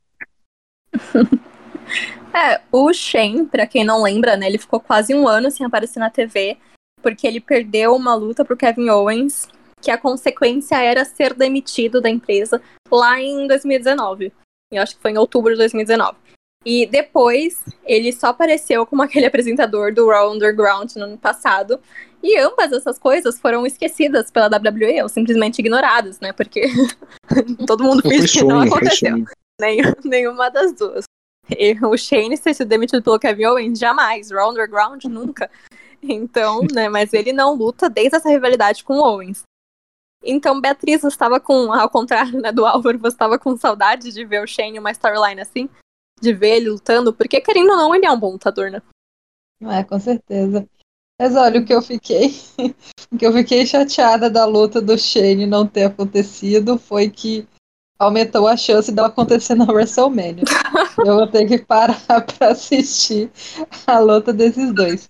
Cara, eu acho que o Shane consegue fazer um trabalho excelente em uma rivalidade bem trabalhada. Jogado assim, Provavelmente vai ser a luta que eu vou parar, vou fazer um, uma pipoca, ir no banheiro, voltar, alguma coisa. Porque, assim, pode ser uma luta legal? Pode, mas não vai me acrescentar em nada. A WrestleMania é um evento de horas, eu vou estar cansada, eu não vou querer, sabe? Tipo, vou querer distrair um pouco. E eu não acho que o Shane me, me, me e, e, o Braun, essa rivalidade deles, me, me vão me, me entreter da, da forma como eu gostaria sabe? Uhum. Se fosse algo mais trabalhado, beleza. Mas, sei lá, o Brown já, já também não presta atenção nele há muito tempo, porque não faz nada além de, de squash, de, de ganhar dos outros na, de qualquer jeito. E tá chato, tá muito chato ele, tá muito chato o, o, o Shea. Não, não agrega em nada. Em absolutamente nada, assim. Não faço questão, não. É, até né, eu pensei que seria basicamente uma squash, mas é, nessa luta com Elias. Mas Elias até que teve seus momentos, fiquei surpresa. Só que no final ele ainda foi praticamente assassinado pelo, pelo Braun Strowman. Só que eu, eu tenho que concordar, assim, com vocês. Na questão do Braun, principalmente. É, eu acho que ele era legal quando ele era uma novidade. Mas ele tá anos no mesmo personagem. Não importa o que ele faça, uhum. sempre vira o mesmo personagem de novo. Ele raspa o cabelo, continua o mesmo personagem. Ele muda de roupa, continua o mesmo personagem. Ele, tipo, vai pro SmackDown, continua o mesmo personagem. Vai pro Raw, continua o mesmo personagem. Então, assim, eu, não, eu não vejo nada nele. Nada, nada, nada. Acho que ele perdeu aquela novidade. Agora é só um cara grande que grita Burrow e é isso que ele faz. Então, então assim, eu já tô. eu não tenho a menor ideia do que eles podiam fazer com ele nesse ponto, tipo, uma repaginada completa. Mas é difícil, né? Porque tem poucas coisas que combinam, assim, com o perfil dele. Mas, é. É aquela coisa, o Vince ama ele, é o cara dos sonhos dele, é um Big Show 2.0. Então, ele tá jogando assim, tá metendo em tudo só pra não deixar ele sem ter o que fazer, né? Mas realmente, é, é a luta do xixi. É aquilo. Eu acho que ninguém tem mais que falar, né? Porque a luta. A luta nem durou isso tudo pra gente ter muita coisa que falar. é, tem. Ai, gente, por Deus. É, eu assim, né? Depois quando eu acabei de assistir o Fastlane, até pensei, nossa, não foi tão ruim. Agora que eu tô falando pra gente, que desgraça. Mas, ok. ok, depois a gente teve o Seth Rollins derrotando o Shinsuke Nakamura e uma luta one fall padrão, que pra foi a primeira luta boa da noite. Que, é, as duas coisas que eu tirei dessa luta foram o quanto eu sentia falta de Seth Rollins. Gente, eu tenho que admitir, eu sou muito fã do Shield, então todo mundo, os momentos, todo mundo odiando o Seth, todo mundo odiando o Roman, eu ainda tava lá do lado deles. Então eu senti muita falta dele, do Seth Rollins. E, e também, né, o quanto a WWE devia usar mais o Nakamura, que é surpresa de, pra ninguém isso. Mas primeiro, vamos falar um pouco do Rollins, que é esse personagem novo dele, que é um personagem novo, né? Uma mistura do Messiah com aquele Rio Seth Rollins clássico, que é irritante, que tem essa síndrome de grandeza, se acha melhor que todo mundo. E agora também misturou esse elemento de usar ternos esquisitos. Então esse personagem novo tá sendo interessante para você, Beatriz? Cara, eu tô adorando. tô adorando, principalmente o terno que ele apareceu. Gente, eu tô assim, o ícone fashion, sabe? Perfeito sem defeitos. É quase a diva pop, assim, né? Com, com suas roupas extravagantes. Mas eu acho que, que isso ajuda muito a caracterizar o, esse personagem, né? Do, do ego dele ser tão, tão lá em cima que ele pode botar o que ele quiser que vai estar maravilhoso. Também sou muito fã do Seth. Acho que que esse novo personagem unindo, né, esses, esses dois personagens rios que ele, ele costumava é, é, interpretar, vai funcionar porque tá unindo o, melhor dele e ainda assim não, não saturando muito, né, porque ele já vem já de um tempo antes do dele tirar a licença paterna dele, já já estava tendo uma, uma eu tava adorando o, o, o Messiah. Então acho que ele faz rios, rios, rios eita, faz rios muito, muito bons. E, e, gosto. Gosto muito. Eu achei incrível a luta. Saudade de Cesário, inclusive, mas eu acho que o, o Nakamura é, supriu muito essa, essa necessidade, assim, do, de um embate realmente que você tá lá, putz, são dois lutadores incríveis. Vamos ver o que, que eles fazem, né? Mesmo sem, sem, tendo, sem ter uma, um desenvolvimento né, das histórias, enfim, durante a luta o Seth ficou o tempo inteiro lembrando do Cesaro, né? Chegando lá no, no, na mesa de comentadores falando, ah, ele me girou 22 vezes. Cara, foi assim, teve momentos muito legais, muito legais da luta e concordo com você. Foi a primeira luta realmente interessante da noite. Sim, é, teve aquele momento que o Seth fez aquele golpe que parecia que ele ia, tipo, fazer um stomp, dar um chute, deu Nakamura abaixou e ele prendeu o pé no joelho do Nakamura, virou, deu um chute de costas. Nossa, pra mim aquilo foi incrível. Sim, Eu quero muito ver ele usando esse golpe mais vezes. É, achei... fez que foi e voltou, né? Sim, achei muito bom, achei muito bom, assim. Porque são dois lutadores incríveis, então são daquelas pessoas que é difícil ter uma luta ruim entre os dois, né? Sim. tipo, daquela coisa. para eles fazerem uma luta ruim entre os dois, tinha que cagar muito no pau. E felizmente eles deixaram os dois fazer o que eles tinham que fazer e foi uma boa luta. Mas agora se for do Cesaro, né? E pra mim tá bem claro que o combate no WrestleMania vai ser o Rollins contra o Cesaro. Então a gente vai ter mais um ano Nakamura sendo metido em uma luta aleatória, só pra não ficar de fora. Ou quem sabe, né? Podem até dar um jeito de deixar ele de fora. Talvez com o Seth machucando ele. Pra, tipo, botar fogo, né? Nessa rivalidade com o Cesaro. É, veremos. Mas no nosso momento sonho do podcast, que a gente cria esperança em coisas irreais, Álvaro, me diga o que você ia gostar de ver o Nakamura fazendo nessa WrestleMania. Nossa, difícil, hein? É... é muito louco, porque o Nakamura ele é muito de lua também, né? É... eu lembro bastante de 2018 que tava todo mundo enlouquecido que ia ser o Nakamura contra o AJ Styles e daí eles tiveram acho que três lutas e nenhuma delas foi interessante. Todo, nenhuma chegou no ponto que você falou, nossa, isso sim, agora é que a gente queria ver. Mas também, de repente, colocam ele em umas lutas nada a ver que são incríveis. Eu gosto muito do Nakamura, é... mas assim, para sonhar, óbvio que eu queria ver ele no topo, né? É, né? Queria ele no, melhor possível. Se a gente pegar uma coisa mais realista, o que, que eu acho que vai acontecer com ele, uhum. ou ele vai ser colocado numa luta de. sei lá, na, não sei, acho que o mais. O mais lógico é vão botar ele na. Na Andrew the Giant Battle Royale, sabe? Vão jogar ele na Battle Royale com todo mundo e talvez ele vá acompanhar o, o Cesário até o ringue, sabe? Acho que não vai sair muito disso, infelizmente. Sim, eu pensei nisso mesmo, né? A aglomeração do Battle Royale. Mas, é, como a gente falou, né? Seth Rollins contra Cesaro é praticamente uma realidade, né? Então eu preciso entrar aqui no meu mood, meu momento Cesarete. Sou 100% Cesarete, unida com Cesaro. E eu preciso falar como isso me deixa feliz. Tipo, mas ao mesmo tempo fico com medo de me decepcionar de novo, né? É, porque mesmo perdendo a Elimination Chamber, para mim o Cesaro foi o grande destaque daquela luta e um dos grandes destaques da noite no geral. Então, a, e até sem o título, sem, estar tá na figura de título, o Rollins ainda é um dos caras mais importantes da empresa hoje em dia. E do wrestling, eu acho que mundial, assim, os caras mais conhecidos, os caras mais no topo. Então, não importa onde ele tá no card, ele sempre vai estar tá importante. Então, uma rivalidade com o Cesaro pode ser muito importante para a carreira do Cesaro, né? Principalmente o Cesaro derrotando ele na WrestleMania. Porque finalmente pode colocar ele numa posição de main eventer, que é uma coisa que ele merece faz anos. Anos, anos, anos. Cesaro é incrível. O homem faz tudo. E a WWE, ele, tipo, ele é exatamente o que o Vince gosta, é um homem gigante. Tipo, eu não sei o que falta pro Cesaro, gente.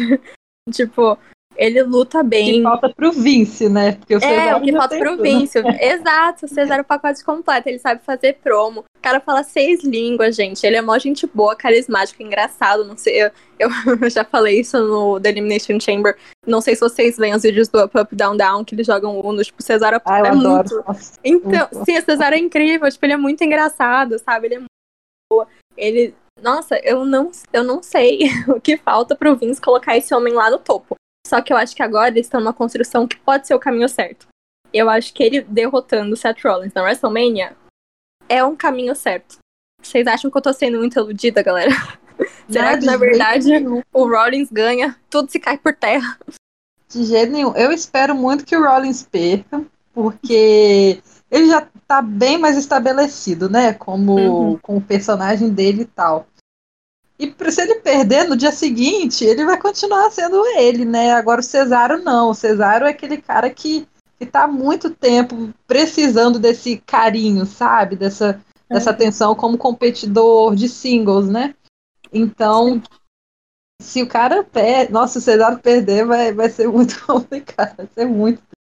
Acho que ele merece sim. E com ele vencendo na WrestleMania, vai ser questão de, de paciência pra gente, sabe? Porque hum.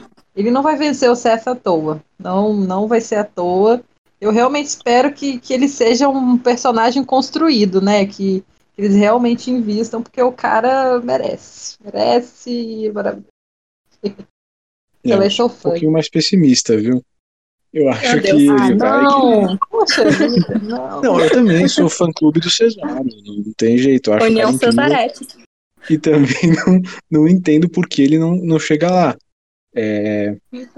E eu acho que ele vai ganhar do Rollins também. Mas eu não acho que, ele, que isso vai mudar muito para ele, não. Eu acho que ele vai continuar meio que no, no nível que ele tá. É... Não sei por que também mas eu acabo sendo mais pessimista quanto a isso. A, a WWE já teve tanta oportunidade de colocar esse cara no topo. É, a Battle Royale lá, Andrew the Giant original, ele que ganhou e eles não fizeram nada com ele. Botaram ele com o Paul Heyman e não fizeram nada com ele. Até agora, ele podia ter ganhado o Elimination Chamber e tal, não ganhou, não... então eu, eu fico muito com o pé atrás, sabe? Eu acho que a WWE simplesmente não vai usar ele do jeito certo, infelizmente, mas ele merece totalmente. Ai, eu que tristeza. Eu acho que no caso da Elimination Chamber, se fosse, se tivesse o público lá nesse ano, nossa, Nossa. eu acho que seria capaz do Cesaro, tipo, sabe, porque a performance dele foi tão incrível que eu acho que seria muito possível ele ser levado assim, tipo, ser metido na triple threat da, do Roman e do Edge ao invés do Daniel Bryan só pelo público. Tipo, é uma daquelas coisas que eu acho que poderiam acontecer só pelo público. Não. E se não surgisse uma Cesaromania, né? Cesaro Mania, meu sonho. o que aconteceu com o Kofi e tal. Porque ele Sim. tava com um hype muito bom, né? Pra, pra, pra essa luta. Imagina, gente, nossa, meu sonho. Cesaro Mania é sonho total, assim. Mas eu, eu acho que, assim, o, o, o meu lado mais lógico, assim, pensa que essa rivalidade do Seth Rollins com o Cesaro saiu mais do Seth Rollins pedindo, porque os dois são tipo, melhores amigos na vida real, assim, né? Então eu acho que saiu mais do lado do Seth Rollins pedindo pra isso acontecer do que um plano concreto, fixo, escrita da, w, da WWE por si, né? Eu acho que faz muito mais sentido. Porque eu não vejo o Vince simplesmente pegando e falando, ah, vamos colocar o Rollins contra o Cesaro, assim, do nada. Eu acho que é uma coisa que o Rollins chegou lá e falou, quero rivalizar com essa pessoa, que, tipo, ele também sabe que o Cesaro merece há séculos, que ele tá num ótimo momento, e é um dos melhores amigos dele, ele quer ajudar, né? Ele sabe que o Cesaro vencendo ele é um jeito que ajuda, porque eu acho que a, a Bia falou do melhor jeito possível, ganhando perdendo, Seth Rollins ainda Seth Rollins. Tipo, não é algo que vai desmoralizar ele, sabe? Então, é, eu, eu quero ser positiva, só que tem aquele medo no fundo do meu coração que eles continuem perdendo a mão e perdendo oportunidades com o Cesaro, como já fizeram por anos. Então, logo depois dessa luta, foi uma boa luta. A gente teve uma outra boa luta, né? Fazendo uma recompensa por tudo que a gente passou no começo, é, que foi a No Holds Barred entre o Drew McIntyre e o Sheamus. E que foi uma verdadeira batalha, né? Foi incrível. No fim, o Drew McIntyre, ex-WWE Champion, saiu vitorioso. Olha, eu tenho que falar que, pra mim, essa era a minha dream match pra WrestleMania, pelo título. É o que eu achava que ia acontecer. Eu passei um tempão achando que essa luta ia acontecer. Principalmente no, é, na Elimination Chamber, antes daquele final, óbvio, né? Mas durante a Elimination Chamber match foi o que eu achava que ia ser na WrestleMania. E toda a construção do Sheamus, as lutas incríveis que ele vem fazendo. Então eu tava torcendo muito por isso, né? Eu fico feliz dela ter acontecido de qualquer jeito. Mas depois de ver aquele video package falando sobre a amizade de 20 anos deles, pra mim ficou mais forte ainda o sentimento que teria sido muito mais interessante ver isso sendo construído estabelecido por uma luta por título do que McIntyre contra Lashley de novo, né? Foi algo que já aconteceu. Então, Álvaro, você concorda comigo? Ou McIntyre contra Lashley é algo que te deixa animado? Eu concordo em tudo que você falou. eu tava exatamente o mesmo sentimento. É, eu tinha certeza que ia ser o Drew contra o Sheamus no WrestleMania. Eu tinha certeza absoluta que era isso que ia acontecer. Eu fiquei muito surpreso quando não, não é o que vai acontecer, né? Quando eu descobri que isso não iria acontecer. Mas eu tava certíssimo que era isso.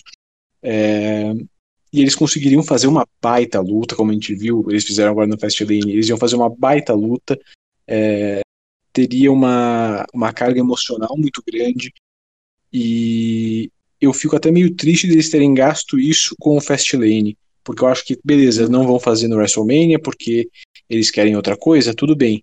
Eu acho que super podiam, eles super iam conseguir segurar isso pro SummerSlam, por exemplo, sabe?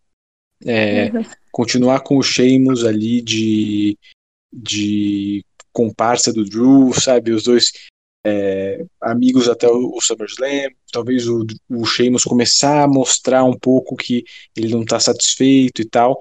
E daí chega no SummerSlam, os dois se enfrentam. Eu acho que eles super conseguiriam segurar até lá.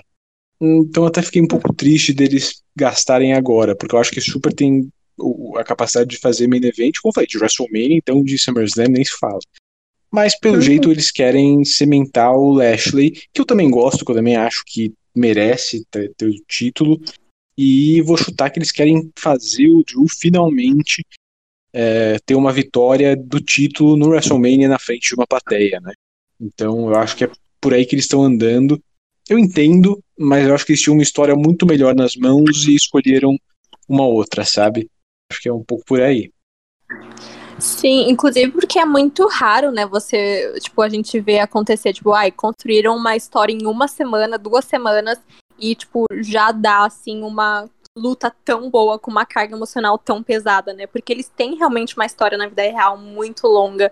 Então, é, é uma coisa que eles usaram muito bem. E eu, agora eu não tinha parado pra pensar nisso, mas, uh, nossa, você tem muita razão. Eles desperdiçaram no Fastlane. Eles conseguiram fazer o negócio em uma, duas semanas e ser incrível. Imagina se eles tivessem realmente trabalhado para construir isso, né? Jesus, uhum. que tristeza. Que é uma coisa que até a luta que me deixou feliz agora me deixa triste. Mas é, eu. Isso que você falou do Drew é, ganhar de novo na WrestleMania com o público é uma coisa que eu tinha visto, né? Estavam saindo essas notícias um tempo atrás, nesses sites gringos que tem informação de bastidores, né? Que eles uhum. queriam fazer o Drew ganhar o título de volta na presença de uma plateia. Que é o que vai ter mês que vem, porque as pessoas nos Estados Unidos já estão sendo vacinadas. Que inveja. inveja. Mas. Mas é aquilo, né? O Drew, ele tá um ano aí, então será que é uma, uma boa ideia, né? O público, será que não vai estar tá cansado do, do Drew nesse ponto, sendo campeão em duas WrestleMania seguidas, né? Bia, você vê ele virando campeão de novo? Ou, tipo, já passou esse tempo, tá no momento do Lashley, e é isso? Olha, eu acho que essa teria sido uma ideia forte lá na, na metade do reinado dele, quem sabe, mas eu acho que agora já passou tanto tempo, assim, não sei se o, se o Vince continuaria com essa ideia por, de certa forma, por capricho, né? Ah, assim. não duvide do Vince, é, é Eu ideia ruim não. é com ele. É, eu sei que não. Mas para mim, assim, seria um capricho, basicamente. Porque, cara, o, o McIntyre ficou muito tempo com esse título, muito tempo. Amei a, a jornada dele como campeão. Acho que ele deve continuar ainda seguindo, é, é, rivalizando com o Lashley e tal.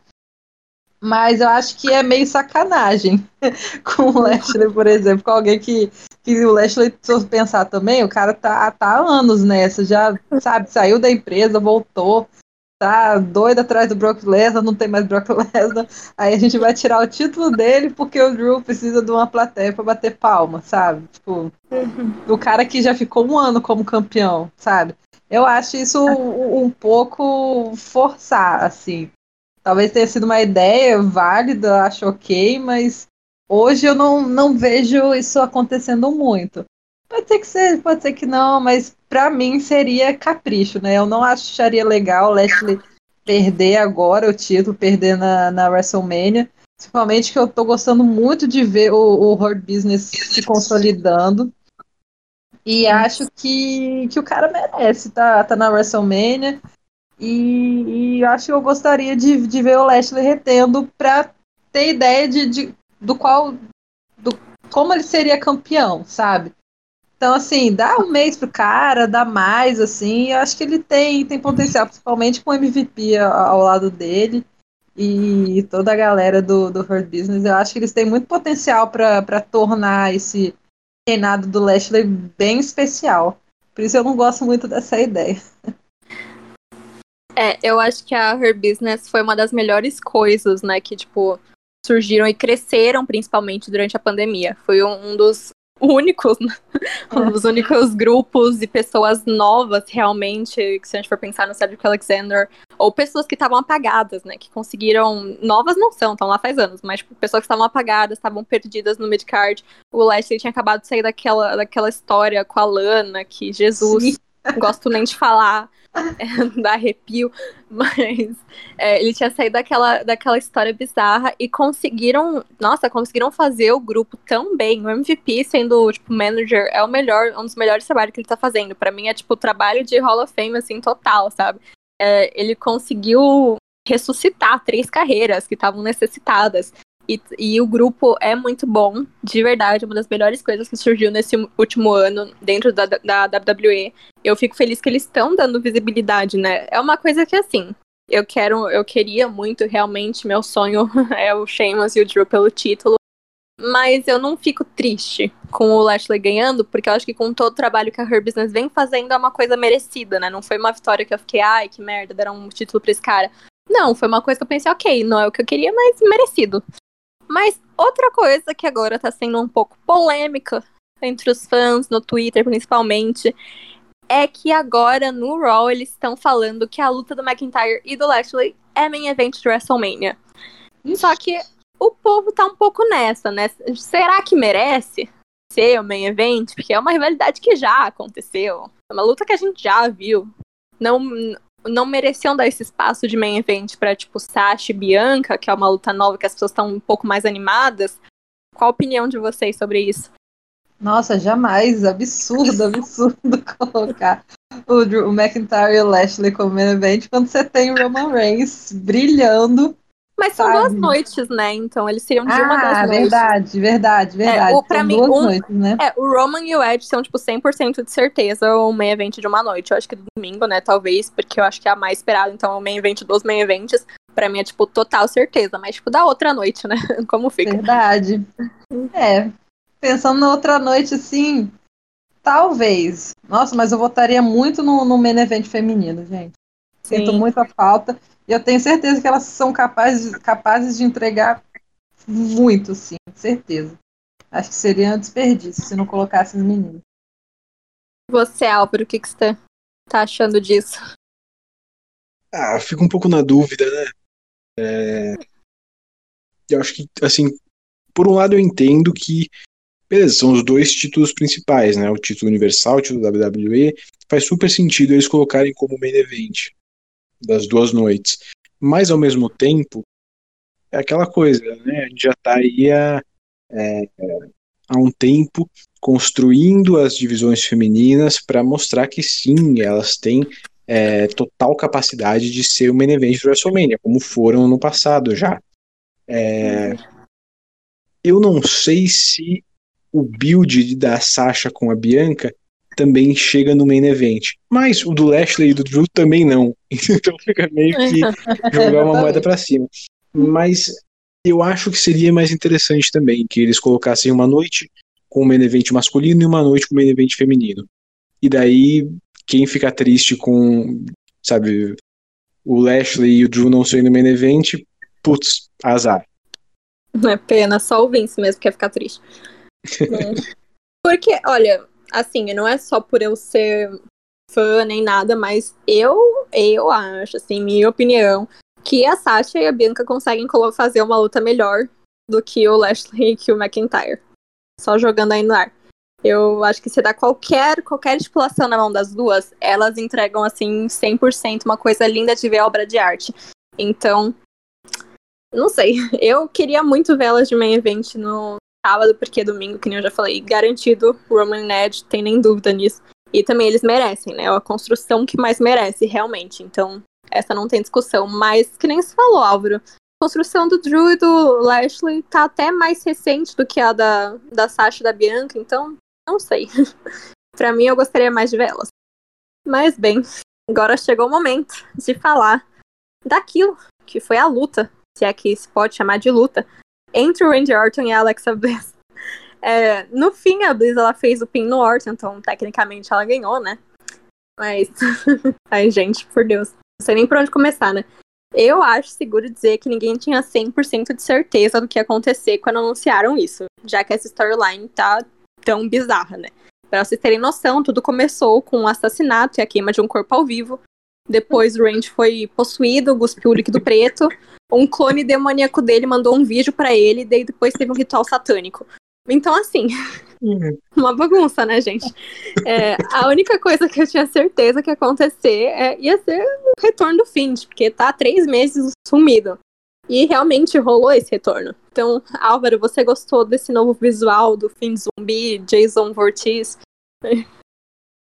Olha, eu gostei. É...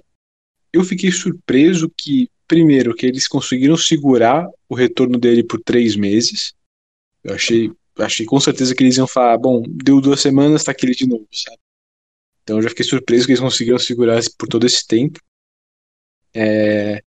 Mas também fiquei surpreso que eu não senti muita falta dele nesses três meses. Fiquei meio, ah, tudo bem, a vida continua facilmente sem o fim de por aí. É, mas eu gostei, eu também fiquei surpreso que eles trouxeram um, visual novo.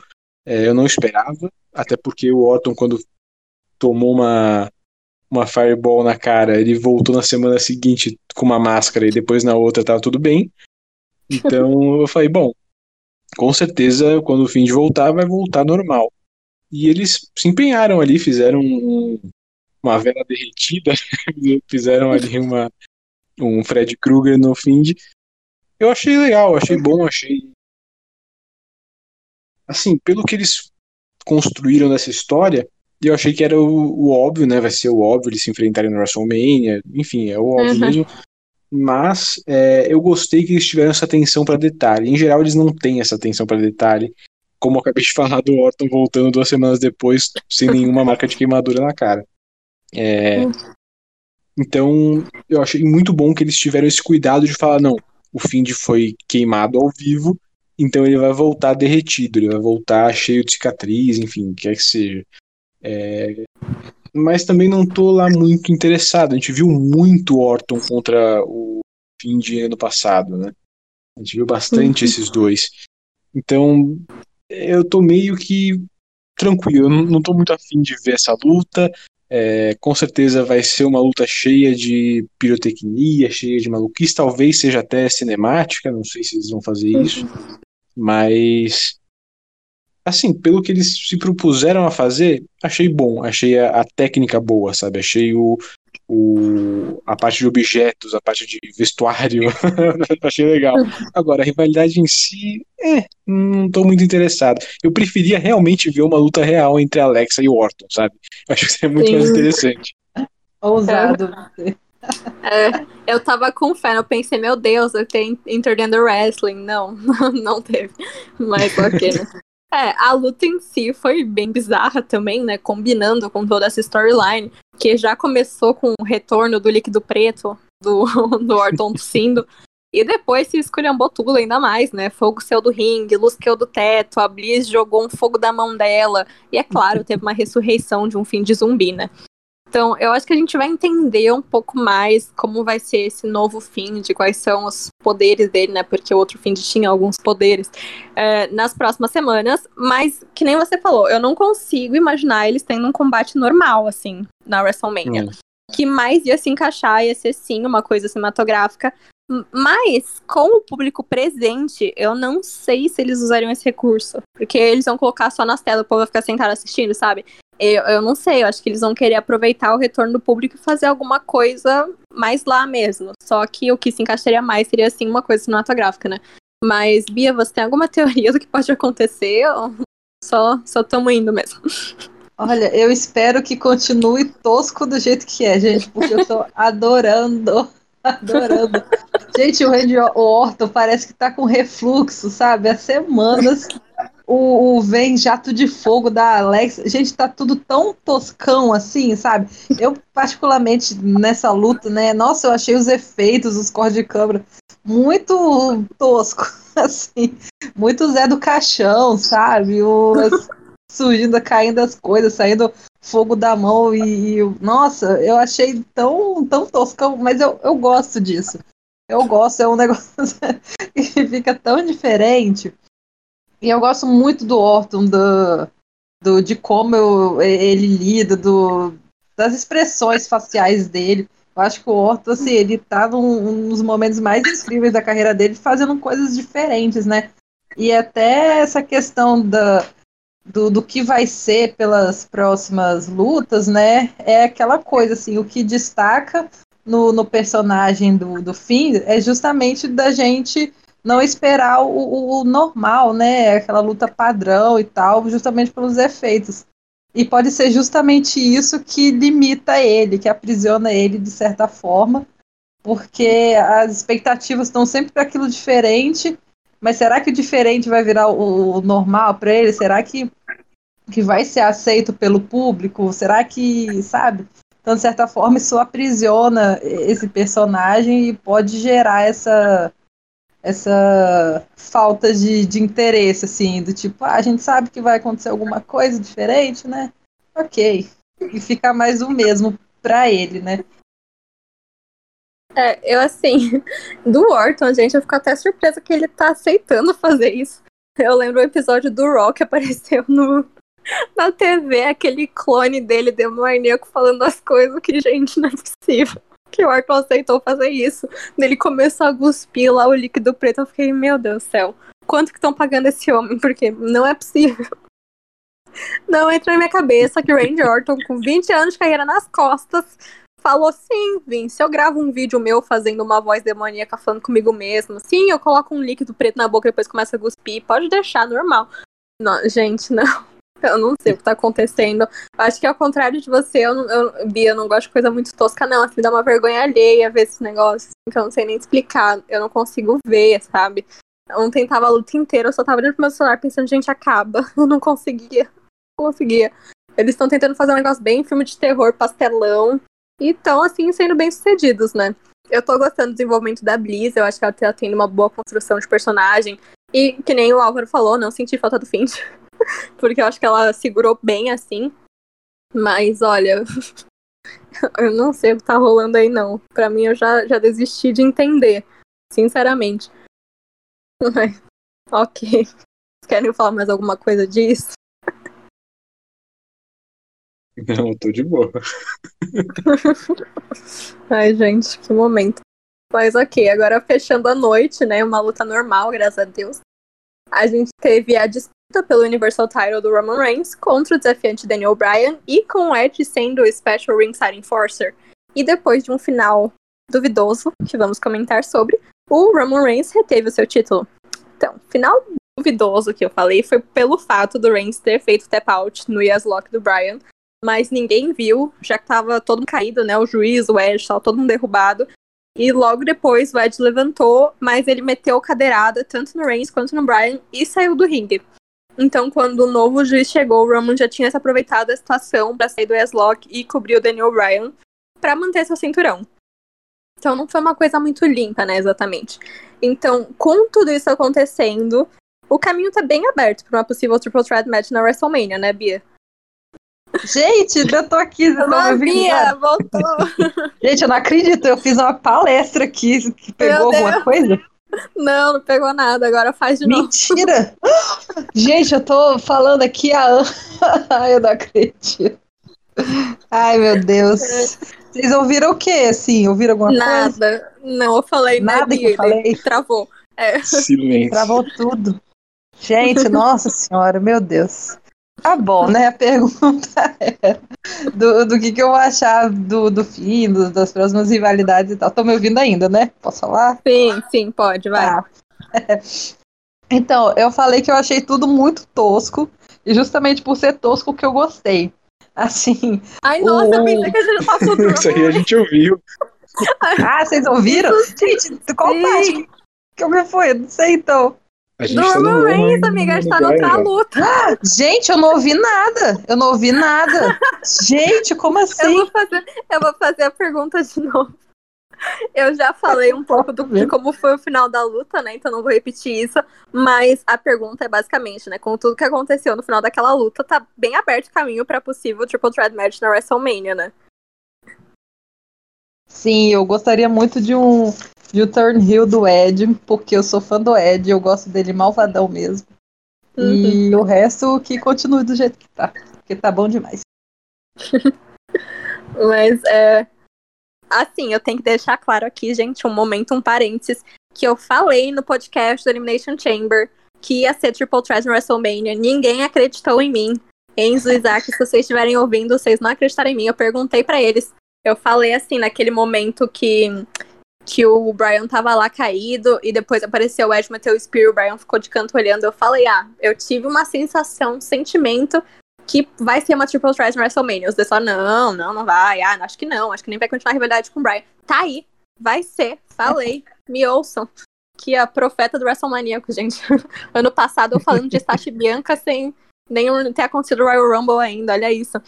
Mas, enfim, deixando aqui bem claro, porque foi uma coisa que quando eu vi aquele final, eu falei, meu Deus do céu, eu tô falando isso, as pessoas não me acreditaram em mim tá acontecendo, que momento, eu vim estar ouvindo o podcast. Mas, ok, agora voltando aqui do meu parênteses. É, até uma triple threat, eu não acho que tem um resultado possível a não ser o Ed ganhando. Eu não, não vejo isso acontecendo, né? Ainda mais agora que ele mostrou indícios do retorno do personagem Rio dele de Ultimate Opportun Opportunist. Falo tudo errado, gente, perdoa. Que já conhecemos e amamos, que é o personagem auge dele, né? Então, é, você vê alguma chance, Álvaro, de talvez o Reigns reter, já que ele tá tendo um ótimo reinado, ou talvez do Brian ser underdog de novo e levar?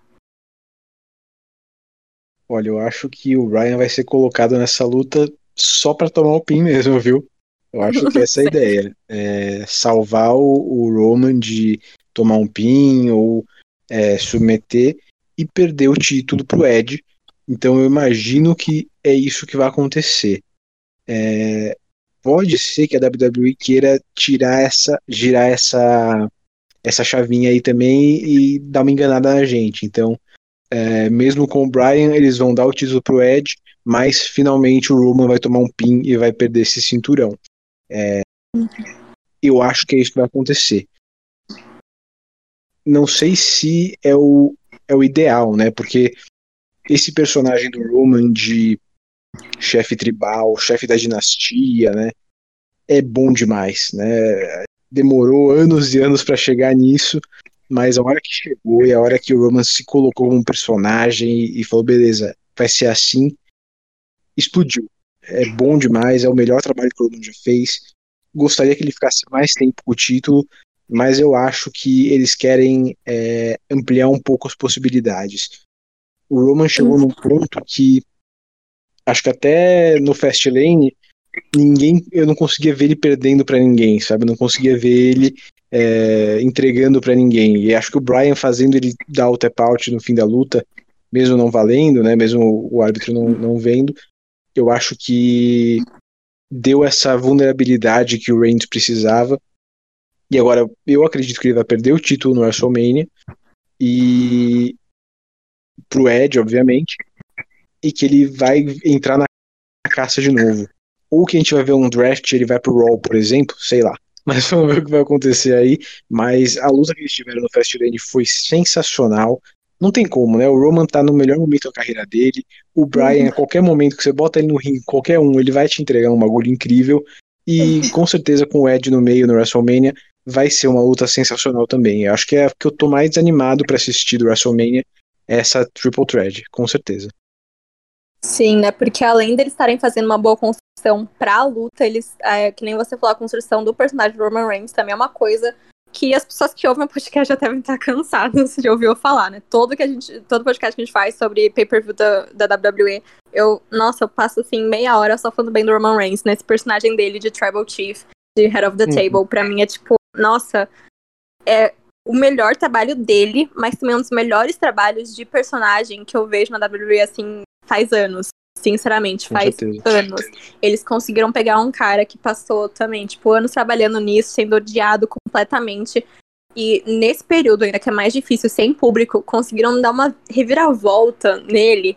Que é, é basicamente o que ele tá tendo agora, é a consolidação dele. Consolidoli... Como falei? consolidação dele como Hall of Famer no futuro. Para mim, essa performance dele que marca e fala: pronto, esse cara merece. Que olha, acho que vai ser uma coisa que a gente não vai esquecer tão cedo. E se eles continuarem desenvolvendo bem, trabalhando como tá, tá sendo trabalhado, assim, porque ele tá segurando o título faz um tempão e nem parece, né? Não parece uhum. que tá uhum. passando tanto tempo, assim. Então não é um negócio que fica chato se eles trabalharem bem. Então eu realmente não, eu vejo o Brian. qualidade só esse tempo, né? É, ele teve com e foram rivalidades boas, estão bem construídas. E com o né? Uhum. Sim, e até tendo. Porque se fosse qualquer outro campeão, só teve duas rivalidades nesse período, a gente ficaria, nossa, que negócio chato, né? Tá se arrastando, como só teve duas rivalidades. Mas ele uhum. teve duas tão bem trabalhadas, assim, detalhes, que não é uma coisa que fica chata. É uma coisa que fica ainda mais interessante quanto mais tempo passa. Isso é muito difícil de fazer. Então eu acho que o grande ponto, assim, positivo, o grande talento do Roman Reigns Hill é essa psicologia que ele trabalha nas lutas dele nas storylines dele. Ele sempre pega um ponto psicológico, dá pra ver o jeito que ele age nas lutas. Ele não tá só lutando, sabe? É uma coisa uhum. muito maior que isso. Então você sente isso, né? Ele tá entregando lutas muito boas porque ele tá usando esse lado psicológico. Não é que do nada ele aprendeu mais mil movimentos e tá fazendo uma coisa completamente diferente do que ele fazia antes. Não, é só Uhum. ele tá focando mais nessa parte mental. Que muita gente, tipo, às vezes deixa de lado, esquece que é necessário pra uma luta ser boa. Só que é o que realmente separa pra mim, tipo, lutadores bons de lutadores incríveis, né? Então, eu não tenho mais, nossa, coisa boa pra falar do Roman Reigns. Pra mim, ele tá assim. Gente, o que eu tenho pra elogiar esse homem eu tô elogiando, né? E o Brian, tanto o Brian quanto o Ed, são dois que eu também acho que estão nesse nível de usar muito o psicológico, de saber trabalhar, assim, as lutas desse jeito. Então, uma triple threat dos três, ó, beijos, assim, vai ser uma coisa linda, maravilhosa de se ver. E é, é isso. Vejo o Ed ganhando, o Brian levando o pin pro Roman continuar sendo dominante, né? Então, agora que passou esse pay-per-view, né? Os nossos olhos já estão focados na WrestleMania. Então, a gente falou um pouco disso no podcast inteiro, nossas apostas. Só que agora é para deixar tudo marcado, oficial, as apostas da WrestleMania, pra gente voltar pra ouvir e rir quando a, quando a WWE fizer tudo ao contrário no mês que vem. Então, vamos começar pelas lutas que não valem cinturão, que a gente já sabe que vão acontecer. Que a primeira é o Shane McMahon contra o Braun Strowman. Me falem aí quem leva essa. Ah, eu acho que o Braun leva. Acho que o Shane pra colocar em evidência outros caras. Então eu acho que vai ser pra construir o Braun. É, concordo. Braun Strowman vai ganhar. Shane não não vai ter mais o que fazer depois, né? Então acho que, que o mais certo é o Strowman ganhar mesmo. É, o Shane só ganharia se fosse pra eles continuarem essa rivalidade, mas é uma rivalidade que não tem por que continuar, né? Então, vamos de Strowman.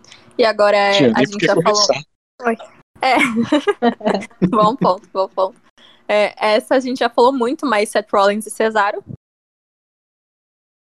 Hum. Cesaro no coração, né, gente? Como. Cesaro coração na alma. Cesarão da massa. E Find e Randy Orton. Ah, é o fim. Difícil essa, hein? Eu acho que o Orton leva. Olha, eu diria Find, porque quando a gente for pensar em toda essa rivalidade comprida, longa deles, o, o Orton ganhou, né? Nas vezes que importavam, assim, na luta entre eles. O Orton ganhou. Eu não. Se o Find ganhou, não foi, assim, uma vitória tão uau, assim, importante, até porque não acabou a rivalidade, né? E depois de É, tudo Orton isso tá que. É, e agora justo na a volta do Find nessa no, tipo, esse novo personagem do Find, assim, zumbi, que certeza vão fazer o cara super poderoso, assim, vão nerfar ele, né? Eu não. Ele perdendo assim logo de cara, depois de voltar, não acho que tem uma boa ideia. Então. Não, vocês estão certos, mudei de ideia. Eu vou no Find É. também. É, Olhando pela agora, lógica, né? É isso. é, Nunca se sabe. sim. Nunca se sabe mesmo, né? Esse é o ponto. Lembra quando vocês lembram do Hell in a Cell que ele perdeu pro Seth Rollins? Enfim, né? Aconteceu. Mas agora falando dos campeões. Primeiro, a grande tristeza, né? Quem leva o Raw Women's Title? É, quem vier, né? Sei. Eu volto na, na Charlotte, gente. Eu volto na Charlotte. Eu acho que vai ser a Rhea. É, eu vou de Rhea Ripley também. E o Raw Tag Team Titles entre o New Day e o AJ Styles com o Omos. Hum, acho que o AJ. Porque precisa dar alguma coisa pra homem fazer. Acho. acho que por isso. Basicamente. Eu acho que New Day leva. Ah, eu acho que por ser a estreia do Omos como lutador, ele no ringue, e depois de tanto tempo, né, ele já sendo aquela pessoa que fica do lado de fora, batendo todo mundo, eu acho que ele, que ele e o AJ ganhando faria sentido, né? Eu tenho só um off aqui pra falar, que toda vez que eu leio o nome dele na minha cabeça eu falo Omos. Então, tenho... difícil aqui. É, ok, então minha aposta vai no AJ no Omos. É, o Intercontinental Title, que a gente também já falou um pouco, né? Big E ou Apollo Cruz? E aí? Hum. Big E. Big E, com certeza. É, eu vou de Big E também. Também. Isso aí temos uma unanimidade. Agora, o SmackDown Women's Title, gente. Eu achei esse meio marmelada, mas. Bianca, Bianca com certeza. Bianca. Cara, eu. Eu tenho dificuldade em acreditar que a Bianca leva. Hum, Não, não sei porquê, assim, alguma coisa dentro de mim, não sei se é porque eu gosto muito da Sasha, gosto muito da Bianca também, mas como a Sasha já é campeã, não sei, eu vou de Sasha, só pra ser do contra É. mesmo. Eu acredito, eu acredito. E agora o WWE Title, o Drew e o Lashley. Que essa, eu acho que essa é uma das mais difíceis, né? Porque Né? eu não sei Ó. realmente. Pra mim, Lashley re- retém, não tem jeito. Acho que o Drew ganha, viu? Mas a gente só tem a menor ideia. Então, se eu tô dividida sem real. Eu vejo o Drew ganhando como uma possibilidade muito forte. Muito forte. Mas não sei se é o que eu gostaria. Né? Mas, por enquanto. Sim, ok. Eu vou apostar no Lashley porque eu vou, vou ser esperançosa. Ser esperançosa que ele retém. Sim, vamos quebrar a cara. Agora, o Universal Title nessa possível Triple Threat. É o Ed. Ed. Ed, vamos de Ed, né, gente? Ai, nossa, até falar isso me dá um quentinho no coração, sabe? Caraca, quando, há, há quantos anos não existia a possibilidade de eu pensar em ver o Ed campeão de novo, cara? Nossa, é bom demais. Sim. Agora a gente vai para uns poucos mais difíceis, assim, né? Porque são os títulos que a gente não sabe quem os desafiantes vão ser. Então a gente, assim, não vamos pensar em teoria de pessoas que a gente já fez muito isso, né? Só me falem no geral se vocês acham se os atuais campeões vão reter ou perder. Então, o United States Title, o Riddle ele perde ou ele retém? Retém. Eu acho que ele Vou dizer perde. Agora sou eu indo do contra aí. Uh, Nia Jax e Shayna Baszler, elas vão dizer adeus aos seus Women's Tag Team Titles, ou a gente ainda não viu o fim desse reinado? Acho que elas vão perder. Mas continuam na, na briga, assim, né? Elas não vão separar fácil, mas acho que elas perdem. Só não sei, viu? Essa eu acho bem complicada porque eu não consigo ver nenhum time que vá tirar elas. Eu ainda apostaria no na Dakota e na, na Raquel do NXT, mas elas já agora tem, um- agora tem um título do NXT de duplas femininas, então É, eu não consigo ver nenhum time derrotando elas. Eu vou dizer que elas retêm. ai, foi complicada, porque minha cabeça diz que retém, mas meu coração falou já deu. é, é, é assim, eu vou dizer que elas. Hum, hum, ah, essa, essa me pegou também, no pulo. Ok, eu vou dizer que perdem só pra ter opiniões diferentes, né? Pra gente ser um podcast diverso. Mas, mas é, eu realmente, assim, pensando logicamente, não sei quem tiraria dela, assim. Porque eu já falei, né, que em questão de história seria mais interessante ver a Lana, mas quando você pensa numa questão lógica, a Lana, tirando de tudo a Shane e da Naya, por Deus, né? Dá nem pra acreditar num negócio desse. Mas agora, pra fechar nossas apostas, os SmackDown Tag Team Titles do Ziggler e do Root. Continuam com eles? É, Nem deveria estar, viu? sei. Infelizmente, que com quem estiver, vai estar, né? Não tem muito o que dizer, não. Eu acho que eles perdem. Justamente porque, né, tá sendo aquela coisa pra encher linguiça e, tipo, tapar buraco, sabe? Uhum. E eu vou.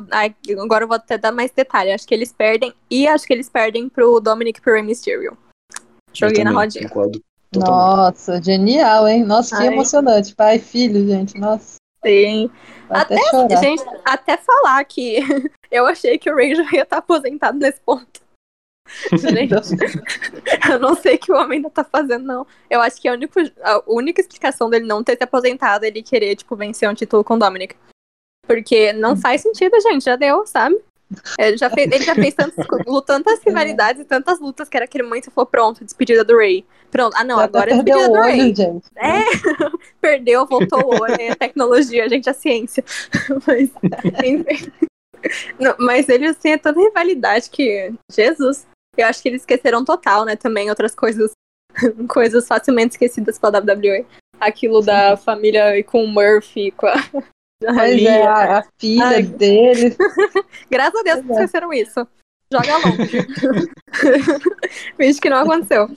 Mas realmente, a única explicação que eu tenho, lógica, pra esse homem ainda não ter se aposentado, é ele querer ganhar título com o filho. Porque já teve muita oportunidade, Ray. Já deu. Amo não julgo, ele, amo. porque... Mas é. olha. mas assim. Cara, eu nem sabe? julgo, porque, poxa, que oportunidade você vai ter, sabe? Tipo, de, Sim, de ter sim, eu acho momento que. com seu filho e tal. E o cara tem nome, né? Ele não é qualquer um. Então Exato. pode fazer e tal. Ah, que faça. Sim, é, literalmente, é o único motivo que eu vejo pra ele continuar, assim, é uma coisa que faz sentido pra mim, né? Mas eu acho que depois Uhum. dessa, realmente, tchau, foi com Deus. Não, ia ser um É. momento bem bonito também, eu acho. Eu, eu ia gostar.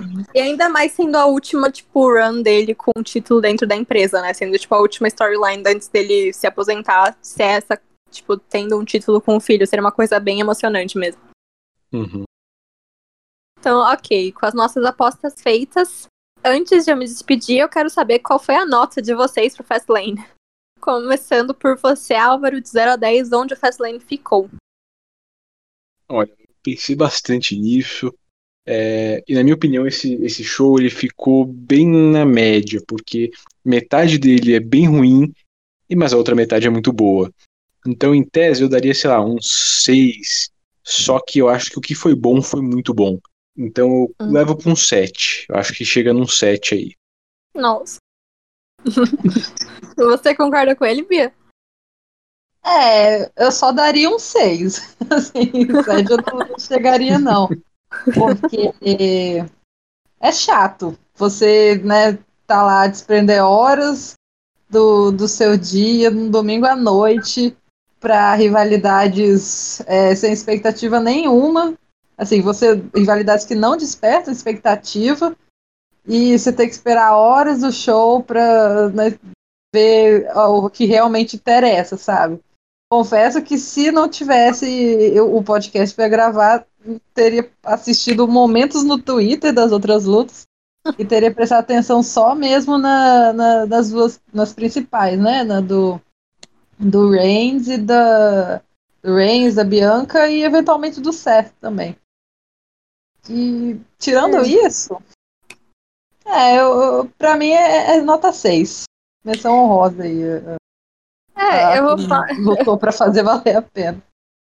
Sim, eu vou falar assim que eu já dei 7 pra, pra pay-per-views muito melhores. Então, é, eu acho que teve lutas boas, né? Teve a do a, o Seth Rollins, o Shinsuke Nakamura, a No Holds Bar do McIntyre do Sheamus e o main event pra mim foram lutas muito, muito boas, mas no geral foi morno. Né? Não teve aquelas lutas, foram lutas muito boas, foram, mas não teve nenhuma daquelas que, sabe, de perder a cabeça. Eu fiquei, meu Deus, que luta incrível! Tava, tipo, surtando, sabe, assistindo.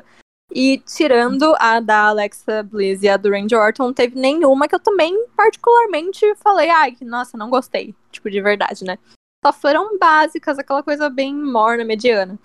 Então eu daria um 5,5, 5. tá aí. Por aí, Nossa, assim. crachou.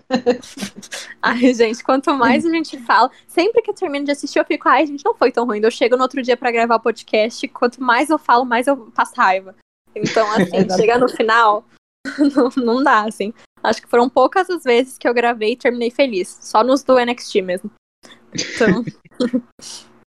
Mas ok, né, gente? Eu queria agradecer vocês por participarem aqui hoje, porque foi muito legal poder ter essa conversa antes da, doideira, né? Que vai ser os dois dias de takeover, depois mais dois dias de WrestleMania, né? Fastlane foi o último momento normal que a gente teve antes disso.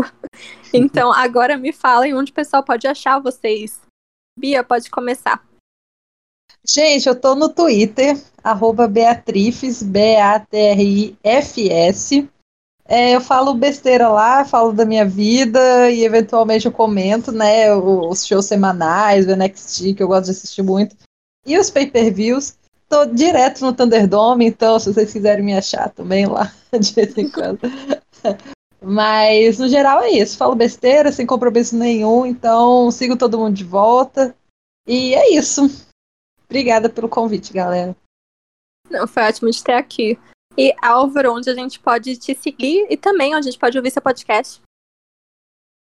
Pois é, também queria agradecer o convite, né, para conversar um pouquinho. É sempre bom bater um papo sobre o Luta Livre. A gente é uma comunidade tão pequena, né, aqui no Brasil, uhum. é, em comparação com outros.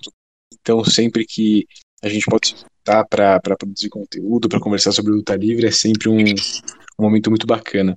É, vocês podem me achar no Twitter também, estou sempre por ali. Álvaro Olinto, Olinto é O-L-Y-N-T-H-O.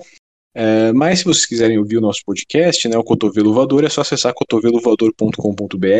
A gente está atualmente uh, batendo um papo sobre a Ruthless Aggression, então a gente já está aí cobrindo uh, os pay-per-views ali de 2004. A gente está acabando 2004 agora, indo para 2005. Uh, bastante coisa legal, a gente vai tratar de todos os pay-per-views dessa época. Então tem muita coisa bacana para conversar bastante gemas esquecidas, escondidas, lutas incríveis, lutas terríveis que a gente está redescobrindo ali no podcast. Então, cotovelovador.com.br, em qualquer plataforma digital a gente também está por ali. É um conceito muito interessante no meu podcast, né? Então, quem for hum. talvez fã mais recente, quer saber mais dessas épocas que não assistiu, assim, por exemplo, eu era uma criança, né? Então não assisti.